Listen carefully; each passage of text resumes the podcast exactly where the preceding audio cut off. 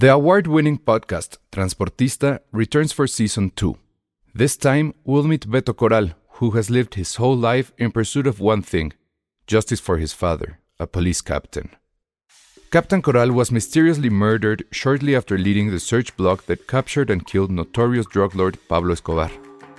Listen to Transportista Who Killed Captain Coral? Available on the iHeartRadio app, Apple Podcasts, or wherever you listen to your podcasts. There's never been a faster or easier way to start your weight loss journey than with PlushCare. PlushCare accepts most insurance plans and gives you online access to board-certified physicians who can prescribe FDA-approved weight loss medications like Wigovi and Zepbound for those who qualify.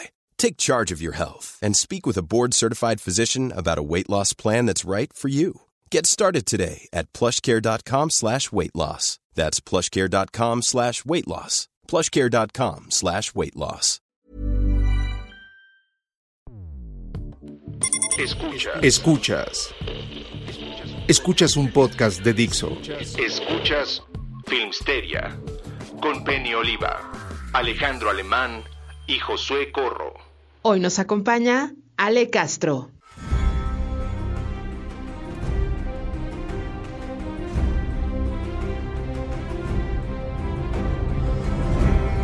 Hola a todos, bienvenidos a Filmsteria, el único podcast de cine que durante ocho temporadas y durante 10 años lo va a volver a decir. Esta es la mejor serie de toda la historia, aunque a Elsa le duela y hoy va a llorar mucho con este capítulo porque es su peor pesadilla. Hablar casi durante 90 minutos sobre Game of Thrones, que este fin de semana cumple 10 años que lanzó su que estrenó su primer episodio un episodio un domingo de abril, un domingo en el cual yo les dije que yo sé si sé qué estaba haciendo. Había comprado en una mueblería de satélite un librero y lo estaba armando. Justo cuando estaba terminando empezó Game of Thrones y fue de, güey, al diablo mi librero, que sigue vivo afortunadamente, lo cual habla muy bien de esta tienda que, que era como todo, hazlo tú mismo. Sí recuerdo mucho que lo compré un sábado y el domingo dije, mientras ve esta serie que no entiendo de qué va a ir, lo voy a armar y no, no pude. Lo tuve que armar antes y me clavé muchísimo. Hoy traigo mi playera de Game of Thrones. Pensé que tenía más memorabilia, pero creo que la tengo guardada, entonces... Eh, por ahí debe de estar, pero hay unos funcos aquí, aquí atrás y pues sí, hoy es el, el, aniversario, el podcast de aniversario de Game of Thrones y para eso tenemos una súper, súper invitada, pero ya llegaremos a ese punto. Pues ahorita rápido, nada más este comentar que ya hay el primer super chat, Ismael Morelos y, y Gracias Ismael para que yo vea la serie, cosa que efectivamente no he hecho. Pero no se preocupen porque la verdad es que no sé si, si ya checaron el currículum de Mariana, ahorita vamos a hablar de ello, pero es, o sea, va más allá de Game of Thrones, aunque bueno, con, con Game of Thrones es con el que eh, gana el Emmy, ¿es? ¿Sí, verdad? Sí. Y dos Emmys. Dos Emmys. Dos. Está increíble. Está cañona. Sí, sí, sí. Y este, pero ha trabajado en muchas otras películas eh, y bueno, vamos a hablar de ello más, más adelante. Entonces, no sé, Josué, si quieres, yo digo que ya, ya, ya está aquí en la antesala. Entonces, yo digo que ya empecemos, eh, la invitemos a pasar al programa. ¿Tú qué dices? Como, como quieran, este, si quieran ya de una vez, ya después Sí, si quieren fa- sí. fanearemos. Estaría increíble que dijeran, no, pues la neta no soy fan. O sea, Game of Thrones nunca me, nunca me gustó. Es como, oye, pero que, pues los dragones y eso, pero pues qué. Viste que dijera eso, sí sería algo que nos rompería el corazón a todos, pero ahora sí, si quieres ya, dale la bienvenida a, Mariana. Pues aquí está con nosotros Mariana Gorbea. Hola, Bienvenida Mariana. muchas gracias. Transmitiendo en vivo y en directo desde dónde, Mariana? Desde Vancouver. ¿Qué tal se vive ahí la intensidad de la pandemia? ¿Ya están todos vacunados? ¿Ya te vacunaste? No, todavía ¿Todavía nos falta no? un poco, Híjole. un poco para la vacuna, la verdad. Creo que estamos Qué en la mal. tercera ola, entonces creo que van, van a volver a cerrar todo, pero pues ahí vamos. Con ustedes ya está este, establecido que ya están en la tercera ola. Ah, sí, sí, sí, sí. Uh, Chin, para allá no, acá vamos. todavía estamos medio Sí, campechanos. todavía. Más de lo mismo. Más de lo mismo. O sea, o sea, ya es Canadá, donde ahí la gente te pide perdón por todo. Imagínense si ya están en tercera ola. Nosotros, no, bueno, ya, ya veremos qué ocurre. Sí. Y ojalá no tan Es feo, cierto. pero. ¿Es cierto ese mito, Mariana? De que todos son súper amables y de que Canadá es el lugar feliz. es completamente cierto. Así Wow. de que si, si chocas con alguien en la calle, ellos se disculpan. Es increíble. Completamente real. Yo no aquí Oye, viviendo entonces- en la histeria. Ajá, ¿y no te pasa que cuando recién llegabas aplicaste el chilangazo de pelearte con alguien porque pasó, no sé, porque te lanzó las luces o algo? Y tú así de, ay, no, No. aplica. No, Ah, así me bien. tuve que adaptar muy rápido. ¿Cuánto tiempo llevas en Vancouver, Mariana? Eh, como siete años y medio. Ah, No, no. bueno, bueno. Ay, qué felicidad. Sí. Eres un ser más feliz y de luz. Eres un ser de luz. Está increíble. Oye, a ver, ¿y eh, eh, ¿cómo, cómo fue el inicio de toda esta aventura? Tú estudiaste en la Ibero, ¿no? Sí, estudié diseño gráfico en la Ibero, ahí en el DF. Qué Muy bien. padre. ¿Y cómo, cómo llegaste? O sea, a ver, es que sí, creo que para, para mucha gente que, que te ve y que eres como un símbolo de inspiración, quizás, wow, yo quiero lograr eso y hacer esas cosas. Digo, no creo que haya sido tarea fácil, pero cuéntanos, ¿cómo, cómo le hiciste? ¿Qué, qué pasó? Pues cuando estaba acabando de estudiar eh, diseño, empecé a entrarme un poco al mundo de 3D porque hubo una clase que, que- que nos daban de 3D y me empezó a gustar mucho porque le daba como algo, algo extra al diseño y pues nadie más, más sabía mucho de eso. Y, y me empezó a gustar por hobby. Yo digo, no pensé que lo iba a hacer como trabajo. La verdad, aunque, aunque me empecé a adentrar más y más cuando salí de la carrera y empecé a buscar, bueno, dije, bueno, estaría padre eh, tra- encontrar un trabajo de diseño que sea 3D y encontré un, un estudio en México que se dedicaba solo a hacer postproducción de- para películas. Estaban haciendo una película en especial que nunca salió en México, nadie sabe quién es porque era para Turquía, pero decidí dejar el diseño por, por irme a, a ese estudio. eh, aprender a hacer 3D. Estuve ahí un año y aprendí como cuál era toda la dinámica de los efectos especiales, como cuál era toda la, la cadena de producción.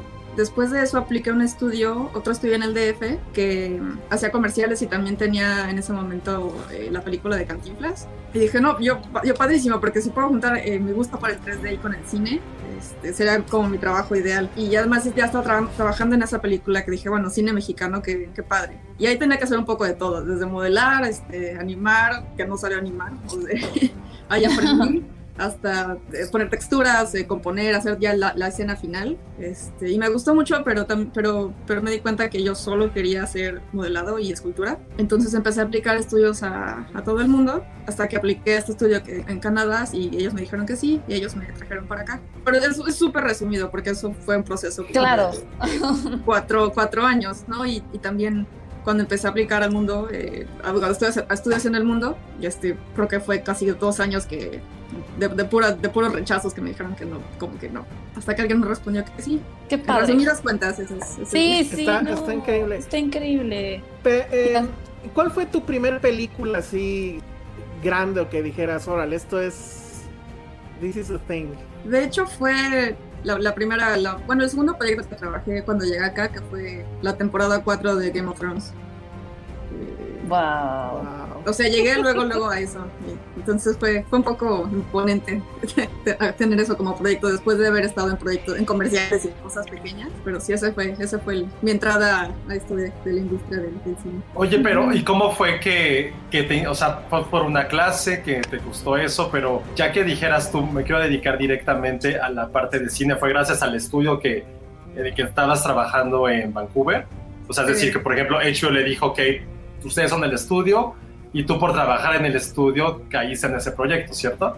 Más bien, más bien caí, caí en este estudio de aquí porque no tanto por lo que, había trabajado en, México, sino porque armé un portafolio de, de modelado y escultura y, y- y fue por eso que me, que me aceptaron en este, en este estudio, porque lo que pasa en, en los estudios más grandes es que buscan que te especialices, entre más grande el estudio, más especializados son los puestos, entonces estaban buscando a alguien que solamente hiciera este, modelado y escultura y fue por eso que, que me aceptaron en este. Wow. Oye, y, y la pregunta que hacía José hace rato, ¿tú ya eras fan de Game of Thrones o no eras fan de Game of Thrones?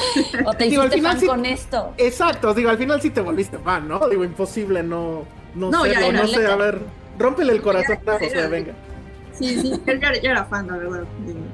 Ah, De, perfecto. de hecho, de hecho, el día que me pusieron en el proyecto, me acuerdo perfecto que, que, que- que fui al baño a respirar un poco porque no, no sé, dije, no es cierto que estaba, que estaba pasando esto y dije, tratar de verme profesional este, y respirar porque yo tenía, tenía la sonrisa más grande. Y- Claro. Wow, qué Pero sí, sí increíble. era fan.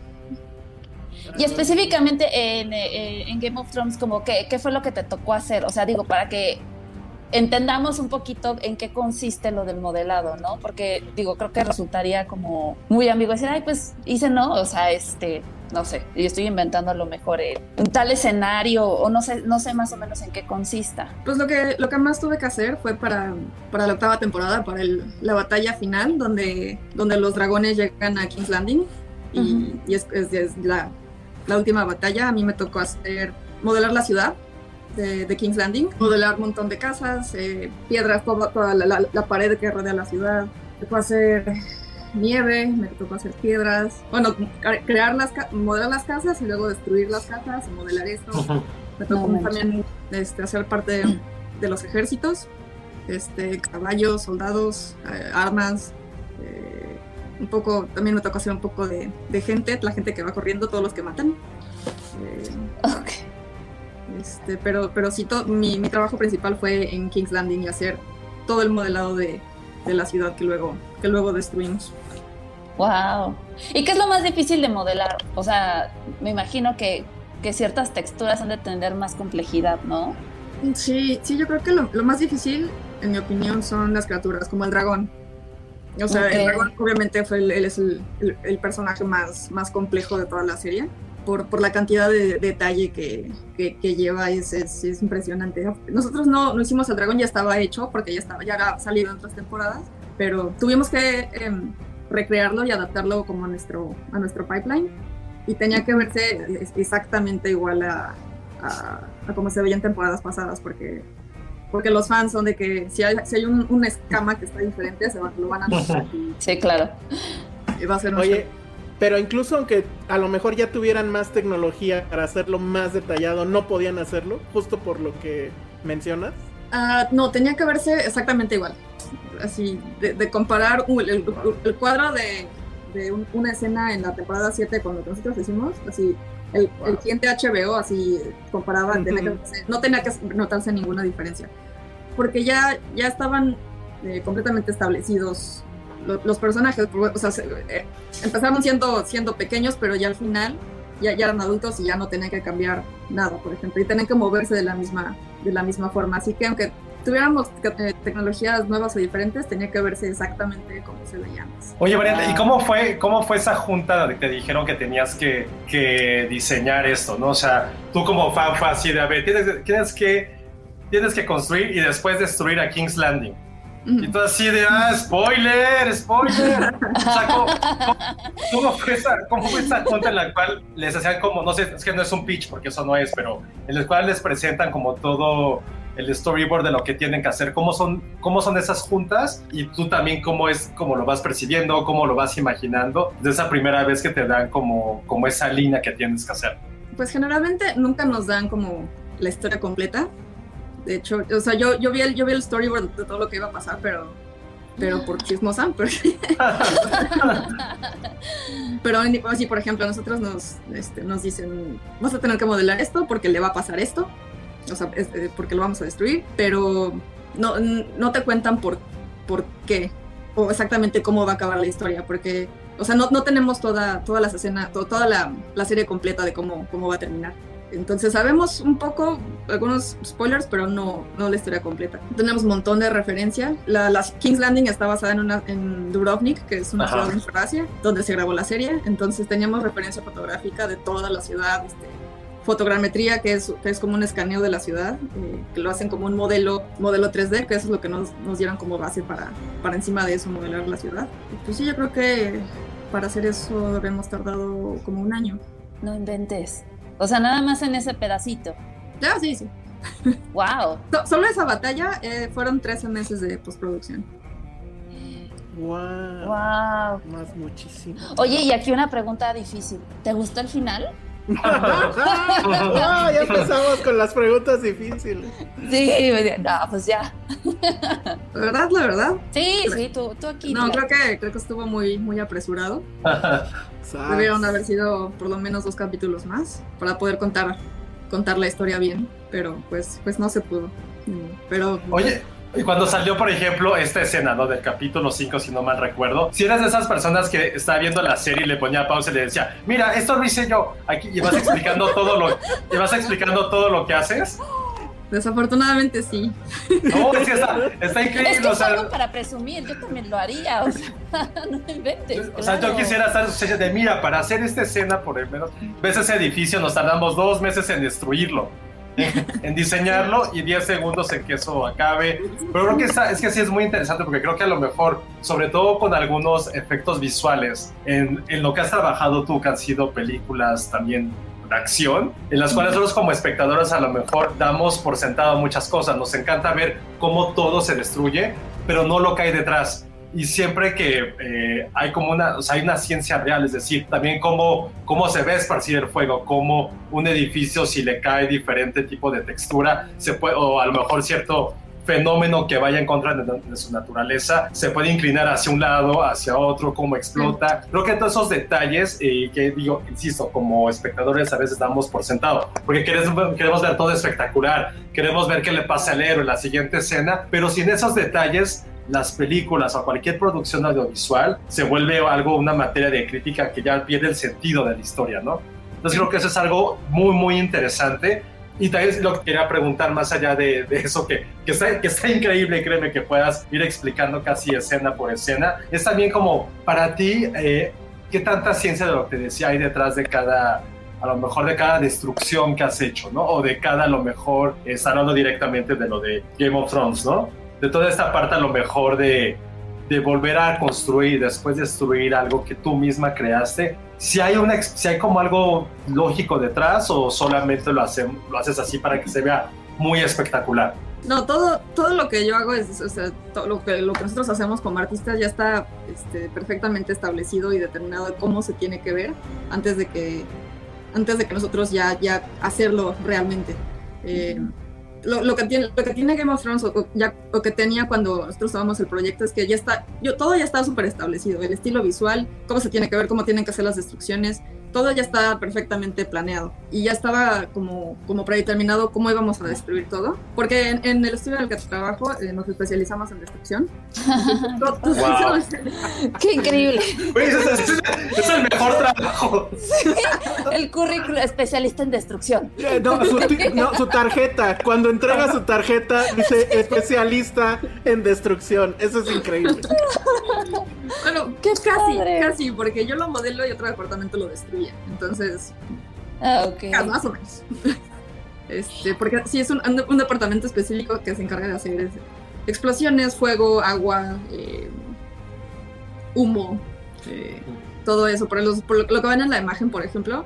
Y, y- y Ah. también ca- cada simulación de fuego, porque lo que pasa en televisión eh, o, o muy seguido es que copias y pegas el diferente fuego, le pones diferente timing y para que se vea diferente, pero en este caso Mm, cada simulación, o sea, cada casa, cada, cada casa tiene una simulación de juego única claro. para, para que no se viera repetitivo, porque, porque como dice, como dices, es si, si los fans se dan cuenta de eso, te saca de la serie y como que le, le quita, le quita continuidad y, y- y calidad, digamos, a, a la escena. Oye, ¿y has tenido libertad creativa en algún proyecto? Digo, no sé, ya, ya nos contaste ahorita que, por ejemplo, con Game of Thrones no precisamente, porque ya tiene todo muy predeterminado, sobre todo por los fans, que debe ser súper difícil trabajar en proyectos donde hay- el fanbase está a todo lo que da, así, inspeccionando cada detalle de lo que haces.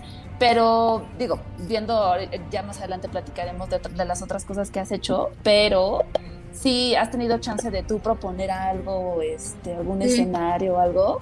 Sí, no, no en esta, pero, pero sí tuve, donde más he tenido chance fue en eh, Guardians of the Galaxy 2, que, que me dieron a, a modelar un planeta, pero no había, pues no, no, no había referencia. Había eh, algunas imágenes de arte conceptual, pero, pero me dijeron date. Y ahí sí pude, pude, pude proponer un... ¿Qué planeta fue? Es el planeta de Ego, eh, donde está Nebula y Ah, Gamora, y claro. Gamora peleando, Ajá.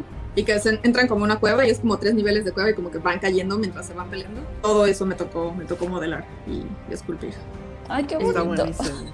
Está bien padre eso. Oye, y en el caso de Game of Thrones, en algún punto les dijeron, oigan, este, pues no sé, quieren venir a la filmación o, o conocer a alguien o nada, o nada más los tienen ahí como ratones trabajando.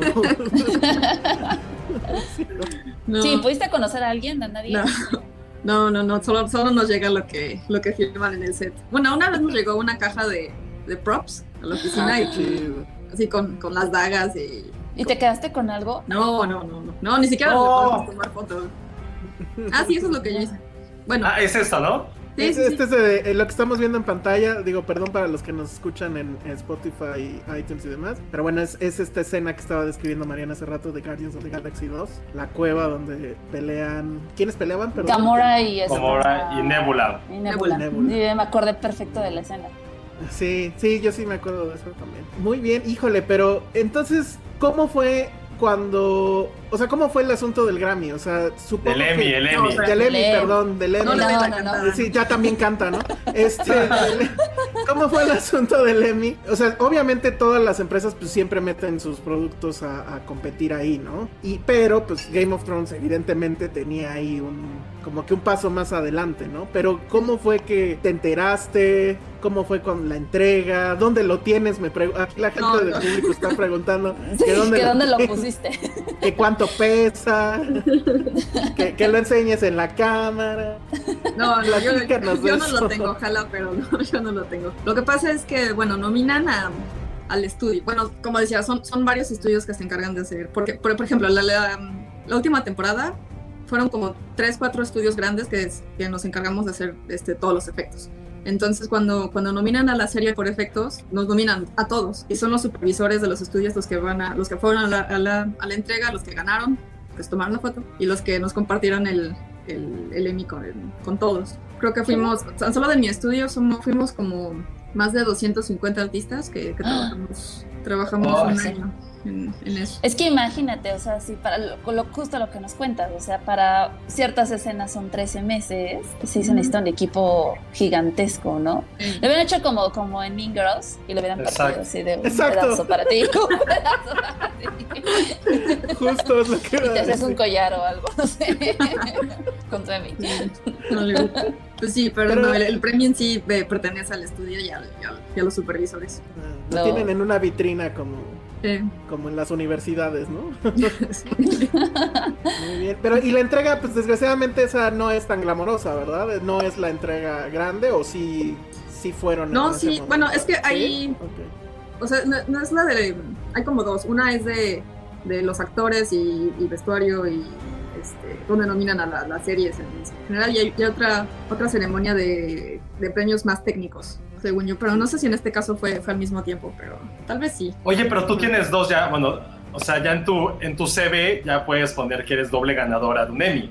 Sí. El primero, Sí, por, ¿por qué temporada fue? Por la 4. Y ahí, por ejemplo, a ti te toca, ahí no te tocó hacer ahí todavía, ¿o sí? Sí, sí, me tocó hacer un poco. Es, hicimos la. No sé si se acuerdan, es la secuencia donde salen uno- unos, unos walkers de la nieve y donde está el árbol rojo. Llega Bran con los otros dos personajes que no me acuerdo. El chavo güerito, dos chavitos, el chavo güerito. Sí, Ajá. los hermanos, ¿no? Ándale, sí. Ajá. Y, llega, y los atacan y, y se tienen que esconder debajo del árbol. Y un- no, entran a una cueva y debajo de un árbol y nosotros hicimos toda esa secuencia de. Ah, cuando conocen al cuervo, ¿no? Ah, sí, sí, sí. Justo. ¡Ah!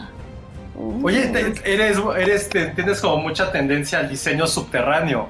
La cueva de, Sí. de, de esa de Game of Thrones. No, sé si es cueva. eh, También de Batman, ¿no? Hiciste la cueva. Sí, ahí está. Ahí está. Experta, experta en cuevas y en destrucción. Ahí está ya. Te estamos, te estamos armando así como tu nombre de, de Tu tarjeta de presentación, sí. Especialista en piedra. Muy bien. Porque, a ver, déjenme, déjenme listarle al, al público algunas de las Sí, películas en las que. Mariana ha colaborado, que sí es impresionante. Por ejemplo, estuviste en San Andreas, Sí. que ahí, pues hablando de piedras y destrucción, pues te diste vuelo, ¿no? Porque ahí te Todo, tocó- todo fue destrucción, sí. Fue un año de destruir todo. Está increíble. Eso es- debe de haber sido muy divertido, no sé. Estuviste en Batman contra Superman. Estuviste en Black Panther. Que ahí te tocó hacer, creo que es este. Esto Más como. piedras. Ajá. Pero donde están. Pero donde están ellos, este. Varios personajes ahí puestos, ¿no? Y, Sí, donde están está todas la las tribus, eh, donde es como Ajá. la arena y están todas las tribus eh, viendo las peleas, to- todo eso es mi, eso es mi, son mis piedras. Luego estuviste en una favorita personal que es Ant-Man and the Wasp. Sí. Qué lástima que no está. Penny, que ella no le gusta Ant-Man, pero bueno, ¿y ahí qué te tocó? ¿Ahí qué te tocó hacer? Ahí me tocó hacer em, la secuencia donde está The Wasp en una cocina. No sé, una escena en el trailer muy. donde está un cuchillo, le lanzan un cuchillo y. Ah, claro, y que de repente se... Ah, sí, sí, se sí. No manches, esa es buenísima. Sí, me, to- me tocó hacer varias cosillas ahí de la cocina. Muy bien. Luego está The Meg. Yo soy fan de The Meg. la Yo verdad. también soy. El megalodonte. Eso debió también ser muy divertido, ¿no? Pero Ay, ¿qué, Meg. ahí qué piedra te tocó hacer. No, a mí me tocó trabajar un poco en, en el tiburón. Y vientos, Ay, vientos. Eso está increíble. Eso está bien Así, olvidemos Game of Thrones, un tiburón. un Sí, tiburón no, no gigante. manches. Un tiburón gigante que se come gente. O sea, el espíritu de Spielberg llegó a ti, ¿no? se posesionó. Canalicé a Joss. Exacto, bien, bien, eso me gusta. Y luego, siguiendo por esa línea, también estuviste en Aquaman, Sí, y estuviste Ay. en Captain Marvel, sí. en Spider-Man. Entonces, bueno, o sea, sí es un, es un currículum impresionante. Teniendo en cuenta todo esto, yo te quería preguntar lo siguiente. Usualmente nosotros como críticos, pues a veces decimos los efectos estuvieron bien, los efectos estuvieron mal. Usualmente, yo en lo personal al menos, tiene que ver en el sentido de que se vean realistas o incluso que yo no me dé cuenta, ¿no? Que son efectos. Pero tú desde, desde tu lado, desde que lo estás creando, etcétera, para ti, ¿cómo juzgarías que es un buen efecto? ¿Cuándo un efecto especial es un buen efecto especial? Yo, yo que es así como, como dices, cuando no te das cuenta, cuando dejas de pensar que estás viendo CG. Eh, eh, por ejemplo, ahorita la, la- la- la última que, que trabajé que salió fue eh, Godzilla contra King Kong. Y, Bien, bravo. Bravo. y- A ver, a ver, primero, Mariana, antes de clavarnos en eso, ¿eras Team King Kong, Team King Kong o Team Godzilla? eh, Godzilla. Eso, bien. No, hombre, ya, soy muy Creo que, feliz. creo que han tenido un par de debates al respecto. Sí, algunos. Sí. Ay, oigan, paréntesis, Mariana, aquí ya te pusieron un este tu apodo que puedes poner en tu tarjeta de presentación. Mariana Gorbea, reina de cuevas, madre de piedras, la que destruye todo, la que crea fuego y lo desvanece, hacedora de planetas, ganadora de un Emmy. Muy bien. Bravo, bravo. Ya, ya, Ya lo puedes poner en tu biografía. Me parece Está, está excelente. increíble.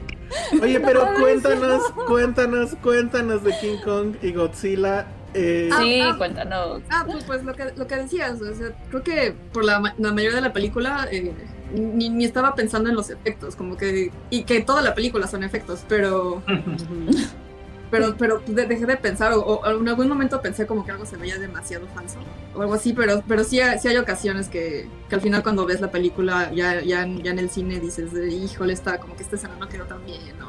O- bueno, yo, yo noto mis errores, digo, yo creo que estoy segura que nadie más los ve, pero, pero a veces sí pasa que, ay, lo pude haber hecho esto de esta forma, ¿no? Pero bueno, Pero también nadie se da cuenta. Te dan un tiempo para trabajar, me imagino, ¿no? Ah, sí, sí, sí. Sí. Y no te pasa esto de que no, espérense, no, todavía no está listo, o, o quieres agregarle Ajá. más cosas, este, seguro sí. Echa- ¿no? Échale más diseño, Mariana, te dice. Exacto. ¿Te han Échale más diseño. Los canadienses dicen eso, así de échale más diseño. No, no, creo que Ma- no. ma- más azul, más azul. Así, más piedra caliza, más piedra caliza. No.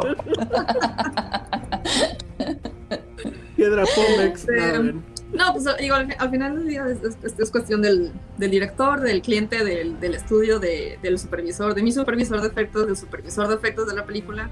Este, ya, ya hasta que ellos están todos felices, ya es cuando, cuando pues ya. Y de Godzilla y King Kong, ¿qué, qué fue lo que te tocó a ti diseñar? Me tocó hacer las cadenas de King Kong, las, las esposas, el collar. Am, nosotros hicimos toda la secuencia donde están transportando a Kong y, y es donde la primera pelea donde llega Godzilla, Godzilla por abajo en el mar.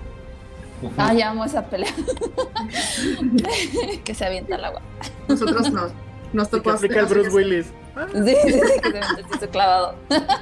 Sí, sí, Oye, sí, pero, sí. eh, o sea, digo, más allá de la emoción que nos dio ver esa película, Bruno, o sea, no sé si, supongo que sí, porque es un éxito mundial, ¿no? Pero sí sentimos como que todos que esa era la película que nos regresó al cine y además, pues, a este cine escapista de, la verdad es que queremos olvidarnos de estos año y medio o año y meses que llevamos en este problema. Qué increíble, la verdad, no sé tú cómo lo viste, pero el modelaje de la bestia de King Kong, en esa parte en particular donde mencionas, sí está muy impresionante, ¿no? O sea, los elementos, el agua, cuando él como que se sacude tantito el agua como perrito, este, sí hubo un cuidado ahí muy, muy cañón, ¿no? De, de Sí. eso. Sí, sí, de hecho, por ejemplo, justo, justo esa imagen que está, que está en la pantalla, eh, Ujú. fue una de unas escenas que me tocó hacer, que, que pasa mucho que, que por eso son tan, tan difíciles los, los personajes y las criaturas, y personajes como, como Kongo con Godzilla, que, que es, es- o sea, cua- cada cuadro es súper, súper curado y súper checado de que,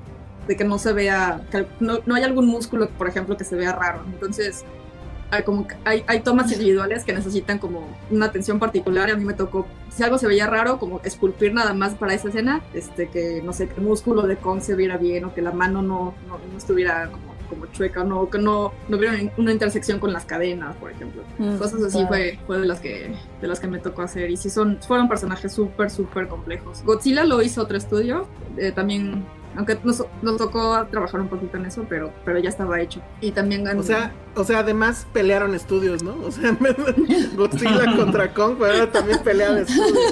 Estuvo bien eso. Oh, sí, bueno, tiene que ser este, muy cordial la relación entre los estudios. to- todos, todos nos compartimos este, a los Sí, personajes. claro. Porque, porque no, digo que si cada estudio modelara su, su propio Kong, pues no sería. eso Sí, costaría demasiado. Demasiado dinero. Oye, y ahorita hablando de eso, ¿cuál ha sido la, el personaje que te ha tocado como esculpir más, compli- más complejo en el que has trabajado? Martian Manhunter, que acaba de salir en Justice League. Wow, Eh, exacto. El, el, el mono verde que sale al final. Eh, ¡No, spoiler! no, ya, ya, ya, ya, ya, ya, se ya. vale. Sí, O ya, sea, hasta O Mariana sea, dice que tu, ya. tu última película entonces fue Justice League, eh, sí, la de Sí. Zack Snyder. Sí, sí, sí. Ujú. Ese fue bastante difícil porque la cara, porque generalmente cuando hacemos un, un humano ten- nos tenemos referencia, este, muchísima referencia fotográfica y, y el escaneo de la- del- del actor y nosotros modelamos, esculpimos en base a eso.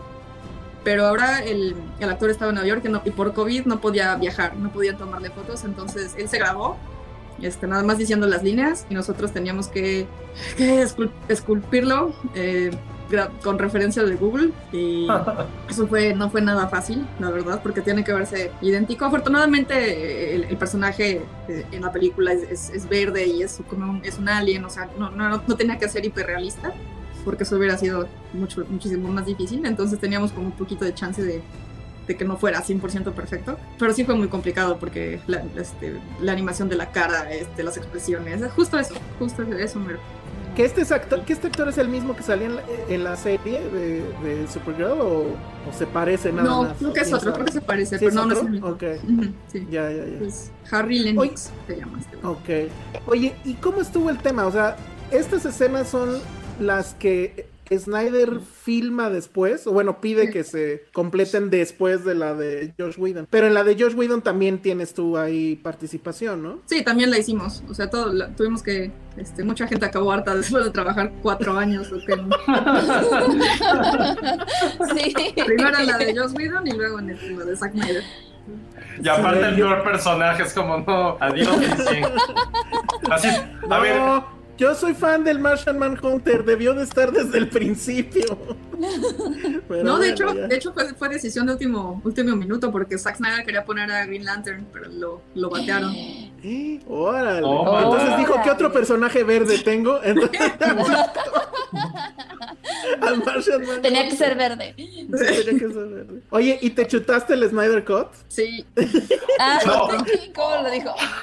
no, o solo le adelantaste así, como dos horas en así, dos minutos en, el, en la televisión para adelantar, hasta que salió tu escena de Martian Manhunter, así de ya, por favor, ya. es, acabas de describir exactamente cómo la vi. ¡Sí!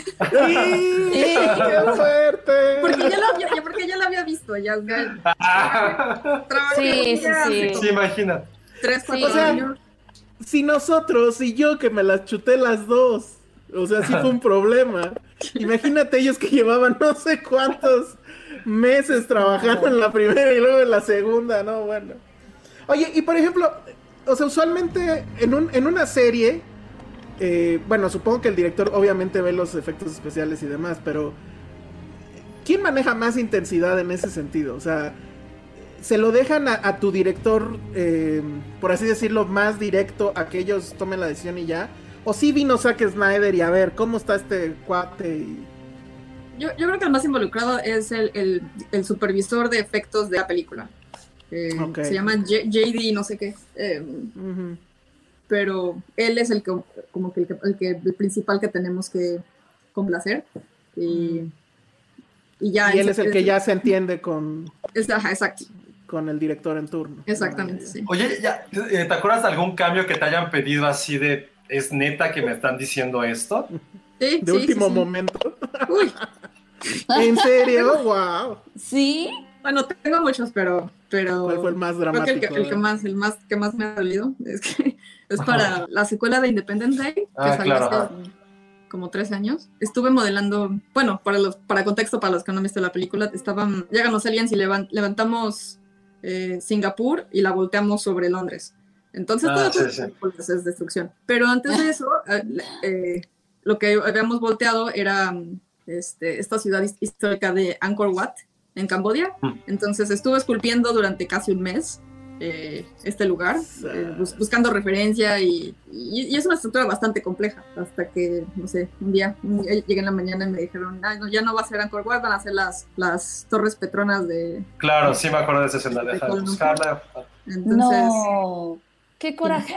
Todo, pues todo, ya, ya sé, de, un día a otro puede cambiar así, de que puedes llevar este, este. Supongo que llega un punto en el que te acostumbras, ¿no? ese tipo de cambios. Sí. Eh, vean esto, amigos diseñadores, sucede a todos niveles. no sé. Cualquier cosa, en cualquier ¿Y cuál ha sido como tu, tu, personaje o escenario favorito así de todo lo que has así trabajado? Así de, esto lo amo y lo, hasta lo voy a enmarcar así arriba de mi cama mi súper favorito este, es uno que... ¿Eres la escena, Mariana? Que dices ah, de... Ah, no, es una... Porque ahí están levantando Singapur, pero hay una escena donde, donde se ve donde las torres petronas caen sobre el puente de Londres. vamos, se, ve, padre, pero pues, solo, me recuerda que no. que mi, mi modelo no está ahí, pero bueno. ¿Pero qué? ¿Cuál era la pregunta? De, de cuál es tu ah, escenario. Ah, sí. Mi súper favorito es un proyecto en el que trabajé el año pasado y este año, pero no puedo hablar todavía de eso porque no está. ¡No! ¡No! es que justo es lo que les iba a decir. O sea, potencialmente tenemos con nosotros a alguien que ya sabe qué va a pasar con Marvel, sabe cómo va a estar los... O sea, ella vive en el futuro, en realidad está viajando al pasado para estar con nosotros pero ella ya sabe qué va a pasar con la. ¿Cuál es la siguiente fase de Marvel? Yo ni sé, la quinta, no, tengo idea. Entonces, sí, no nos, no nos puede decir. Y entonces tu favorito es uno de esos que no nos puedes decir. Sí, sí. Wow. Mira, te, voy a poner. Que, es, es, el único proyecto, es un proyecto de horror y me tocó hacer al villano. Y, nunca había trabajado en este tipo de proyectos, pero bueno, sale a finales de este año, así que si en algún futuro me invitan, les podré decir. Sí, claro. Es tu casa, Mariana, de verdad, de verdad. o, te puedes animar cuando cuando nosotros no podemos decir algo porque tenemos todavía embargo. Eh, hablamos de la película como si fueran tamales. Entonces, justo con Justice League hablamos de los tamales, ¿no? Entonces había un tamal este verde y había un tamal. Entonces no sé ah. si te quieres animar a esa técnica o mejor después. Mejor, mejor después. Sí, mejor después para, para que regrese Mariana. Te vamos a volver a invitar. Sí, sí, sí. Gracias, gracias. Este, sí, Oye, pues y, y, con ese tipo de cosas, ¿cómo, cómo le haces para que no, no le o sea, no contarle a tus amigos, a, tu familia, que no se te salga sin nada? ¿Cómo? Es que sí, yo, es que es la emoción de. por ejemplo, con Game of Thrones, ¿no? Que, que dices que viste el storyboard, o sea y mírate toda la polémica que había de qué va cómo va a ser el final, quién se va a morir y demás, y tú ya con información valiosa, ¿cómo le haces para contenerte? Sí, sí, no, además que en ese caso cuando vi el storyboard yo estaba así en el escritorio y, y, vi el final, pero en, en, storyboard todavía, y yo como ni siquiera quería voltear con mis compañeros a decirles este, contar, como, como hacer algún comentario de algo, este, de lo que iba a pasar, y un año antes de, de que, de que saliera la serie. No, no Pero-. Pero no es tan difícil porque, porque cuando te das cuenta de cuánto trabajo hay, hay detrás de esto, no, no quieres arruinarle la, este, Sí, claro. la película o la serie a nadie. Número uno y número dos es porque si alguien, es porque obviamente estás bajo contrato y es completamente ilegal hacerlo y se puede acabar tu carrera por, por, haber- por subir un post con algún, algún spoiler, y pues obviamente es como lo peor que podrías hacer dentro de la industria. Sí, claro. Oye, Oye, pues, ¿y tú que has, traba- y que has trabajado tú, Mariana, con DC y con Marvel, eh, ¿has notado como alguna diferencia creativa? Algo que, que hayas dicho me gusta, me inclino un poquito más hacia este tipo de historias quizá. Yo me inclinaría un poco más hacia Marvel, claro. porque creo que un- tiene un estilo mucho más definido y muy- una visión más clara de lo que quieren. Eh, Ujú. Por lo cual también digo, eh, yo sé que es, es, es un cliente como muy, muy estricto, justo porque ya tiene todos esos lineamientos de cómo se tiene que ver algo, cómo tiene que ser, que puede ser como un arma de dos filos, pero generalmente todas las, o sea, las películas de Marvel que hemos hecho han, este, han sido recibidas bien por el público. Por eso, porque tienen como una visión clara, los personajes bien definidos, los arcos de los personajes los desarrollan bien, entonces... me También para ustedes es otro tipo de trabajo también tener esta claridad, ¿no? Sí. De saber cómo Sí. se va a ver, hacia dónde va el personaje, cómo incluso se tienen que ver las cosas que, que estás diseñando, ¿no? Eso también es muy, muy importante para, para su trabajo. Oye, y este, en México no, no has tenido nuevos proye- proyectos, no te han ofrecido nada. No, no, solo todo, todo aquí en, en Vancouver con este... Sí, no, vive en el lugar de la luz, como para. Sí. No, No, o sea, a, a lo mejor le dicen, oye, Mariana, rediseña Furcio o algo así, o sea, algo, algún personaje súper noventero de, oye, please, es que vamos a hacer el reboot de Furcio. ah, Vamos échate a el regresar a Corre GS Corre, entonces queremos que lo diseñen. Estaría awesome, ¿no? El, el Pacatelitas de Paco Stanley. Es que no me acuerdo de muchos personajes así. O sea, no ha habido como El, el maguito no Sonrix. el No, maguito imagínate. Sonrix. Imagínate el, el remake de Serafín. ¿Recuerdan Serafín, esta novela del angelito? Ahí está, el remake de Serafín por Mariana Gorbea. Creo que hay un pitch ahí interesante. Creo que podemos asocia- asociarnos, pero creo que ya hay un futuro en esto, ¿eh? Hay un futuro si decides trabajar en México, Mariana. Gracias, gracias, este, lo voy a considerar. no, No no lo hagas. No, la industria, la industria de, de efectos especiales aquí en México, pues es casi nula, ¿no? ¿Cómo está más o menos? ¿Tú, tú sabes? Pues no, sí, sí hay, digo, Sí porque hay. yo tra- trabajé en dos estudios, sí, sí hay. Digo, tengo amigos que han trabajado en películas mexicanas como 5 de mayo y este, hay, hay premios, o sea, los Arieles eh, también tienen una categoría de efectos especiales. Eh, digo, no, tal vez no a la escala de los estudios de acá, pero, pero sí hay. Mm, Y digo, es, es donde yo aprendí. Ay, Mamá lucha, dicen acá. Cagas a mamá lucha. Está increíble. Mamá lucha. Sí, destruyendo los precios. Ay. Ojalá nos pagaran por decir esas cosas. Por Ojalá. favor, dígale a los de mamá lucha que nos deben una lana por esta mención. Sí, Por la idea. por la idea, ¿no? Está buenísimo. Ay, no. Los huevo cartoon. Es que sí, sí hay bastante. Sí. Sí, hay, hay, hay de dónde, hay de dónde. Oye, Mariana, ¿y cuál ha sido como una película que hayas visto últimamente? O sea, no importa si es antigua o con otro tipo de efectos, pero que a nivel FX te haya sorprendido o que hayas dicho, wow, me hubiera encantado haber trabajado en esa película. Uy, que haya visto hace poco.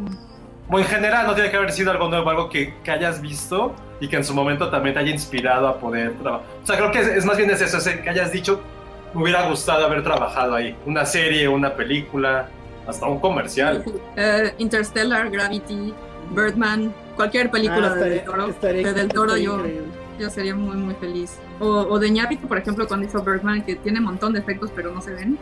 Que es, que es como que no, no el tipo de efectos que hace mi estudio, pero me encantaría trabajar en algo así. O algo del espacio, cualquier película del espacio padre. Y, y tú ya entonces tienes ya el ojo muy educado en eso que acabas de decir, ¿verdad? O sea, a nosotros se nos pasa de largo que si fue un efecto especial o no, o si fue computadora o no. Y tú sí lo detectas, ¿verdad?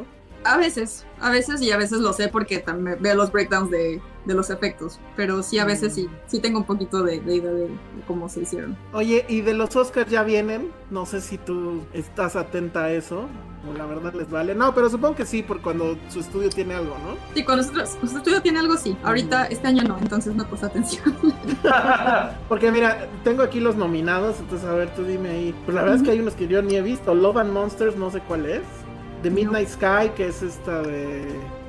Bueno, es de Netflix, no me acuerdo. Mulan, The One and, Only Ivan, que ese es de Disney. Y está Tenet, de hecho. ¿Tú- ¿Cuál sería tu gallo? Sí. Yo creo que Digo, para mi quiniela. Yo digo ¿Perdón? que Tenet se lo va a llevar. Tenet, sí. Sí, ¿verdad? Yo creo que sí. ¿Tenet te gustó? Sí, sí, hasta que Ah, la entendí, pero sí. Híjole, e- explícanosla, ¿no? Porque yo sigo sin entender nada. No hace falta Sí, verla como- por tercera vez, pero sí. Muy bien. Sí, pero es que además esta, digo, este año es muy diferente porque, digo, todo, cuántas películas hay retrasadas que las que no salieron el, el año pasado. Creo que prácticamente nadie, nadie conoce, ubica todas estas películas que están nominadas este año, pero... Oye, y, y ya para ir este, cerrando, este, justo lo que mencionas ahorita con la pandemia, eh, hemos visto que muchas películas ya incluso traen este, en los créditos ponen este, esta película se hizo en, en la casa de todos, ¿no? Y en la pandemia, etcétera. Ya te tocó trabajar así, supongo. Sí, sí, sí, sí. Sí, ya todos estamos desde casa, ya como desde hace 10 meses. ¿Y qué tal, eh? O sea, ¿qué tal es eso de que te levantas y ya estás en la oficina? ¿Está bien? Yo ¿Está yo soy muy feliz, la verdad. ¿Tú no eres muy feliz? Bien. Sí. Bien, Sí. con ese trabajo, ¿cómo no ser feliz? y viviendo allá, ¿no? Oye, y, y a ver, voy a entrar en una parte ahí en medio nerdo de esto. ¿Qué equipo usas? O sea, ¿se necesita ah. una computadora super acá o...? Han Sí, preguntado eso, ¿eh? Eh, no, pues la verdad es solamente un cable que, que me conecta al network. En mi, en mi casa no, no es realmente el equipo, son los monitores y el firewall que me conecta a la red. Y ya, o sea, el- el- físicamente casi no tengo equipo en mi casa, todo es... es- O sea, el procesamiento sucede en la oficina. sí, sí. Ah, eso está muy interesante. O sea, en realidad De hecho, aquí te pre- terminal y ya. Te pregunta que si eres Team Maya o Team Cinema 4D. Maya. Ah, bien. ¿Qué, qué cinema? Ah, es. No, no es cierto, no es cierto, no. Hay de todo, el cinema es muy cool. Muy bien. Pero no uso slang- Maya. Un slang que no entendimos, ¿no? Los que no sabemos.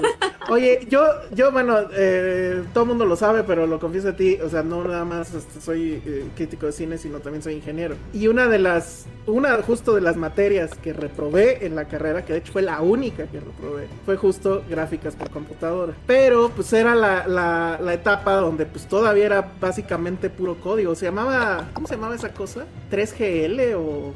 O sea, creo que fue lo primero, lo primitivo. Tú no tienes ya que codificar ni nada, ¿verdad? No, Ay, nada. qué, Nada. qué belleza. Qué, qué belleza, No. en serio, ¿eh? No, Qué ñoño. no. Programar, programar nada. Digo, podría, hay modeladores que, que se se saben programar, pero no es un requisito, porque es, Ajá. afortunadamente, porque no tengo idea de, de cómo, cómo programar, pero no. No, me encanta. El arte le ganó a, a los números ya. La tecnología, Entonces, sí. Exacto, eso está muy bien. Oye, nos Pregunta- preguntan también, eh, Mariana, para la gente que quiere estudiar esta carrera, o sea, más no diseño, sino específicamente eh, gráficos en 3D, ¿cómo están las universidades en México? En México yo sé que han empezado a haber más carreras. Sé que el TEC abrió una carrera de animación y efectos. Mm, Es que no sé, hace ocho años que, que no sé. que, que. Que no sé de universidades, pero mi, mi consejo es que pues to- todo lo que yo sé hacer fue por internet. Entonces, bueno, porque sí sé, todas escuelas aquí en Vancouver o escuelas en, en Los Ángeles o sé que hay una en Monterrey, pero yo no necesité de, necesariamente de ir a una escuela para, para hacer lo que hago hoy.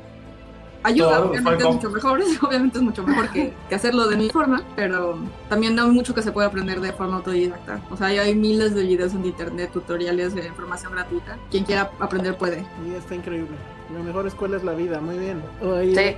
eh, nada más, más preguntas del público. Pregunta Alan Cruz qué te tocó hacer en Spider-Man. Ah, ahí himos, em, hicimos Venecia, donde ataca el, el monstruo de agua. Eh, me tocó modelar un montón de, de casas que destruyi- destruimos después. Este, pero sí hice muchos edificios para ese ambiente de, de Venecia. ¿No te tocaba nada así como de diseñar algo mexicano todavía? No. Hay una, de hecho, la- de hecho eh, Spider-Man empieza en México, en una, una escena en Oaxaca. eh, Ah, cierto. Pero sí es Oaxaca. Ah, claro, sí. sí, O donde sea, se supone monstruos que es. de piedra. Está Samuel L. Jackson con La de Con How I Kobe Met- Smulders. Kobe Smulders, se llama. Este, es una escena súper corta y solo sale al principio, o sea, son como cinco minutos o algo así. Y pensé que nos iba a tocar hacer como algo de Oaxaca, y- pero, pero no. Ya, ya estaba hecho. Oye, ¿y eres la única mexicana o hay más No. compatriotas contigo? No, hay más mexicanos y mexicanas también. En, ¿Sí? en mi estudio conozco a tres mexicanas, a dos chavos, y en la industria en general sí, sí hay bastantes por acá. Oye, y entonces ahí en la oficina celebran ustedes tres el 5 de mayo y, y el Día de la Independencia y así. Sí, aquí tienen la idea que sí celebramos mucho, el, los- nosotros celebramos mucho el 5 de mayo, entonces... Tienes la que idea de sí, que para 5 que te de den mayo es nuestro día. día de la independencia, ¿no? Sí, Sí. sí, pero... Te digo, tú diles que sí para que te den el día. Sí, que te den el día. o no se los dan. Está buenísimo. Oh. Bueno, pues ahí está. Ella es Mariana Gorbea. Yo soy una de esas personas que siempre invariablemente, antes incluso de las famosas escenas extra, me quedaba hasta el final de créditos. Y, y pues sí, digo, obviamente no puedes alcanzar a leer cuando empiezan a salir todos los nombres de, de- de efectos visuales porque siempre son muchísimas personas. Pero bueno, me quedo ahí y pues leo algunos y digo, ay, ay, hay un mexicano, o bueno, ay, hay alguien que se ve que es latino y pues da gusto y, y siento que es un poco como homenaje a ellos, ¿no? Quedarse todavía ahí en el, en el asiento. Entonces, bueno, pues muchas gracias por, por estar con nosotros, Mariana. Este, y muchas felicidades, la verdad que sí es muy impresionante lo que haces. Muy divertido. Y ojalá sí podamos volver a hablar ya que se levante ese embargo Sí, para ver qué Sí. viene. Te queremos, Mariana, regresa. muchísimas gracias, muchas gracias por invitarme. Gracias, No, Mariana. Felicidades. De verdad, felicidades. Gracias. la verdad, la gente, la gente ahí, si quieres después, cuando, si tienes tiempo, pues, pero este, que cheques el chat, porque la gente estuvo, la verdad es que sí, echándote muchas porras. Muchas Y, sí, gracias. siem- siempre es este padre escuchar historias de éxito, ¿no? De, Y bueno, Mu- muchísimas, muchísimas gracias a todos. Este, y, y si quieren eh, contactarme o si tienen alguna pregunta y los puedo ayudar también, no duden. Ah, muchas qué gracias. linda. ¿Cómo te podemos encontrar en redes? En Facebook, eh, Mariana Gorbea. En Instagram es Margo, eh, guion abajo, Sculptures. Ok, Ahorita los ponemos.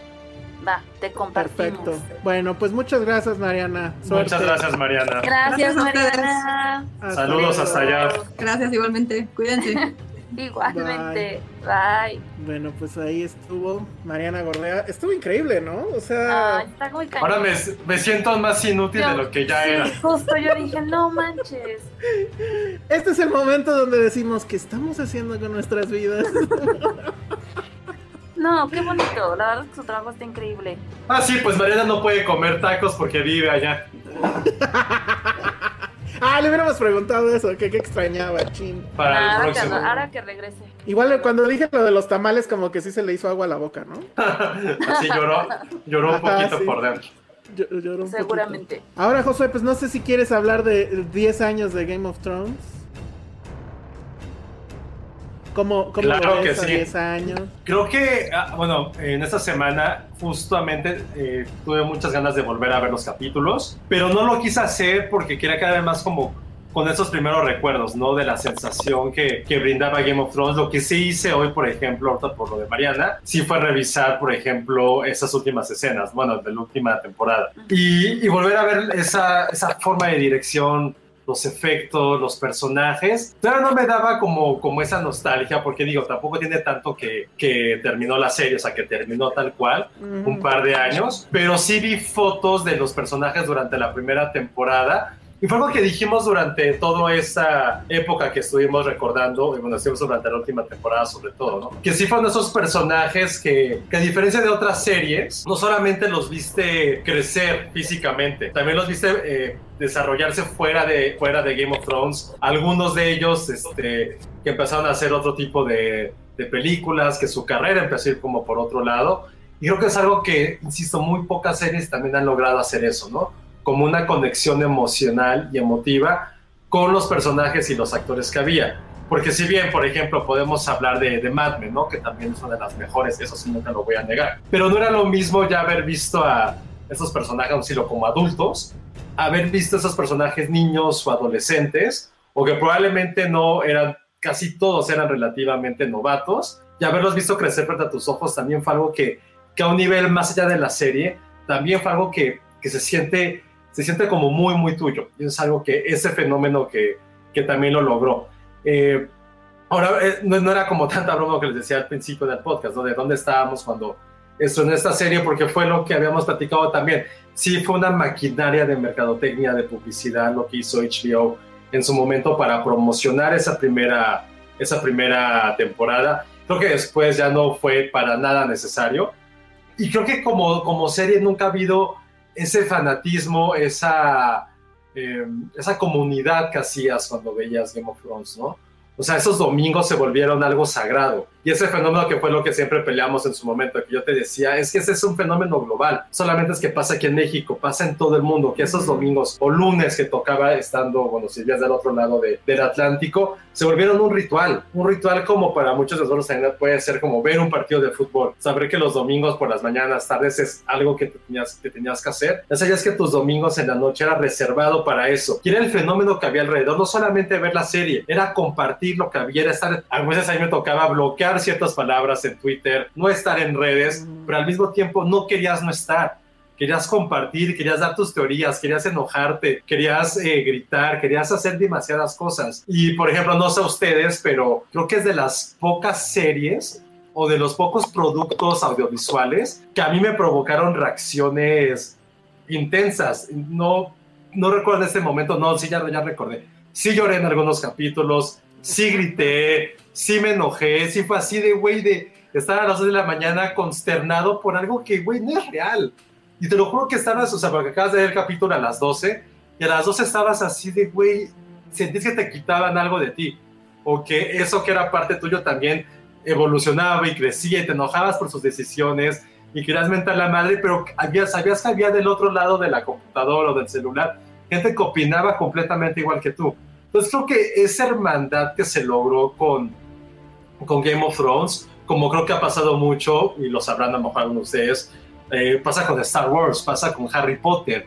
Ah, podemos, pues, cosas muy seleccionadas, o sea, casi casi con, como diría mi mamá, con la palma de la mano, que puedes contar esos fenómenos. ¿Qué fue aquí lo que completamente cambió el panorama? Que fue una serie. Que fue una serie que sí, bien, ok, los libros, bla, bla, bla. Creo que la mayoría de nosotros, a diferencia a lo mejor de Harry Potter, que es un fenómeno muy similar para mí, eh, similar en el sentido que, por ejemplo, con Star Wars eh, no había como, vamos a llamarle entre comillas, como equipos. O sea, sabías que eran los, los Jedi y los Sith, pero pues, güey, o sea, prácticamente te instruyeron de que no querías ser un Sith, ¿no? En Harry Potter están las casas, bla, bla, bla, y con Game of Thrones también era igual. Eras Team Stark, eras Team Lannister, o Team Greyjoy, bueno, nadie quería ser Team Greyjoy, pero también eso, o sea, o sea, te, te, lo juro que me tocó a mí alguna vez que creo que traía esta playera y alguien me vio en la calle, estaba, estaba de viaje, fue así como, güey, chingón Stark, ¿no? Y fue así de, qué chingón que alguien te reconozca por eso. Como si fuera un equipo de fútbol tal cual, ¿no? De que lo vi así, era como de, güey, a huevo, tenemos algo en común. Y creo que eso para mí, no sé si se pueda volver a repetir ese fenómeno, creo que va a ser completamente algo, sí lo considero irrepetible, porque ya cualquier cosa que pongan eh, que sea similar, lo van a querer comparar con Game of Thrones. Y creo que eso va a debilitar a, lo que a lo que con, a lo siguiente que venga, pero creo que eso es lo que para mí es lo más importante. Es esa insisto, esa hermandad que se logró, esa esa fraternidad que había entre millones de personas por personajes ficticios que veías una vez en, una vez a la semana y lo veías durante probablemente la, unos cuatro meses al año. Y eso es lo que para mí es lo, es lo más importante y el mayor legado que pueda haber de, de Game of Thrones para, para, siempre. Creo que el símil que usas es correcto, ¿no? Que, es, que era un tema como casi de fútbol. Y yo me di cuenta de eso hasta el final, cuando hicimos la reunión, ¿se acuerdan? en, en Falling Piano, que a Josué casi lo querían linchar porque dijo que el final estuvo malo. Pero pues eran esas pasiones, pues sí, casi futboleras. Y ahí yo creo, este sería el experimento interesante. Si la volvieran a ver, este, que no sé pues, si, si algún día la van a querer volver a ver o si la han vuelto a ver. la emoción obviamente pierde muchísimo, ¿no? O sea, me atrevo a decir incluso que probablemente la serie pierda mucho al no ser ya un evento en vivo, por así decirlo. ¿Sabes qué? Puede ser porque... Pues es que era parte de la experiencia, creo Sí. yo. Exacto. Ahora no sé cómo tú, Ale, pero siento que había, por ejemplo, temporadas y había capítulos que sí eran muy, o sea, eran, eran muy, muy largos, eran, había demasiados personajes, parecían, creo que la magia que tenía la serie, y que no sé si como viéndola otra vez, es que construían durante muchos episodios a lo mejor una simple escena o un personaje. Entonces como que en esta construcción, en este suspenso que había narrativo, yo sí, a lo mejor sí llegué a quejarme muchas veces de eso, de que, como, güey, ya, que lleguen al punto. Pero sabías que hay una razón detrás, cosa de la cual creo que como fanáticos nos quejamos mucho durante la última temporada. Que era así como, güey, se tardaban temporadas en llegar del- de, un punto físico al otro, y aquí era de repente, güey, vamos a teletransportarnos de aquí a acá, tal, tal, tal. Creo que al final eso, para mí en la última temporada fue algo que a mí me molestó mucho, y que había como quitado como este, como este, no sé, como esta escuela que había mismo construido Game of Thrones, ¿no? Entonces, no sé si en una- eso es interesante. Creo que verla por segunda vez, a lo mejor a mí lo personal se me haría un poquito tedioso, porque ya sabes lo que va a pasar. Es como que es como, güey, o sea, ya entendí que estás este, torturando a tío, ¿no? Ya, ya entendí, ya basta, ya sé cuál es, ya sé por qué lo estás haciendo, que tampoco a mí no- al final no le encontré demasiado sentido. Pero sí fue una temporada completa en que está en esta escena, ¿no?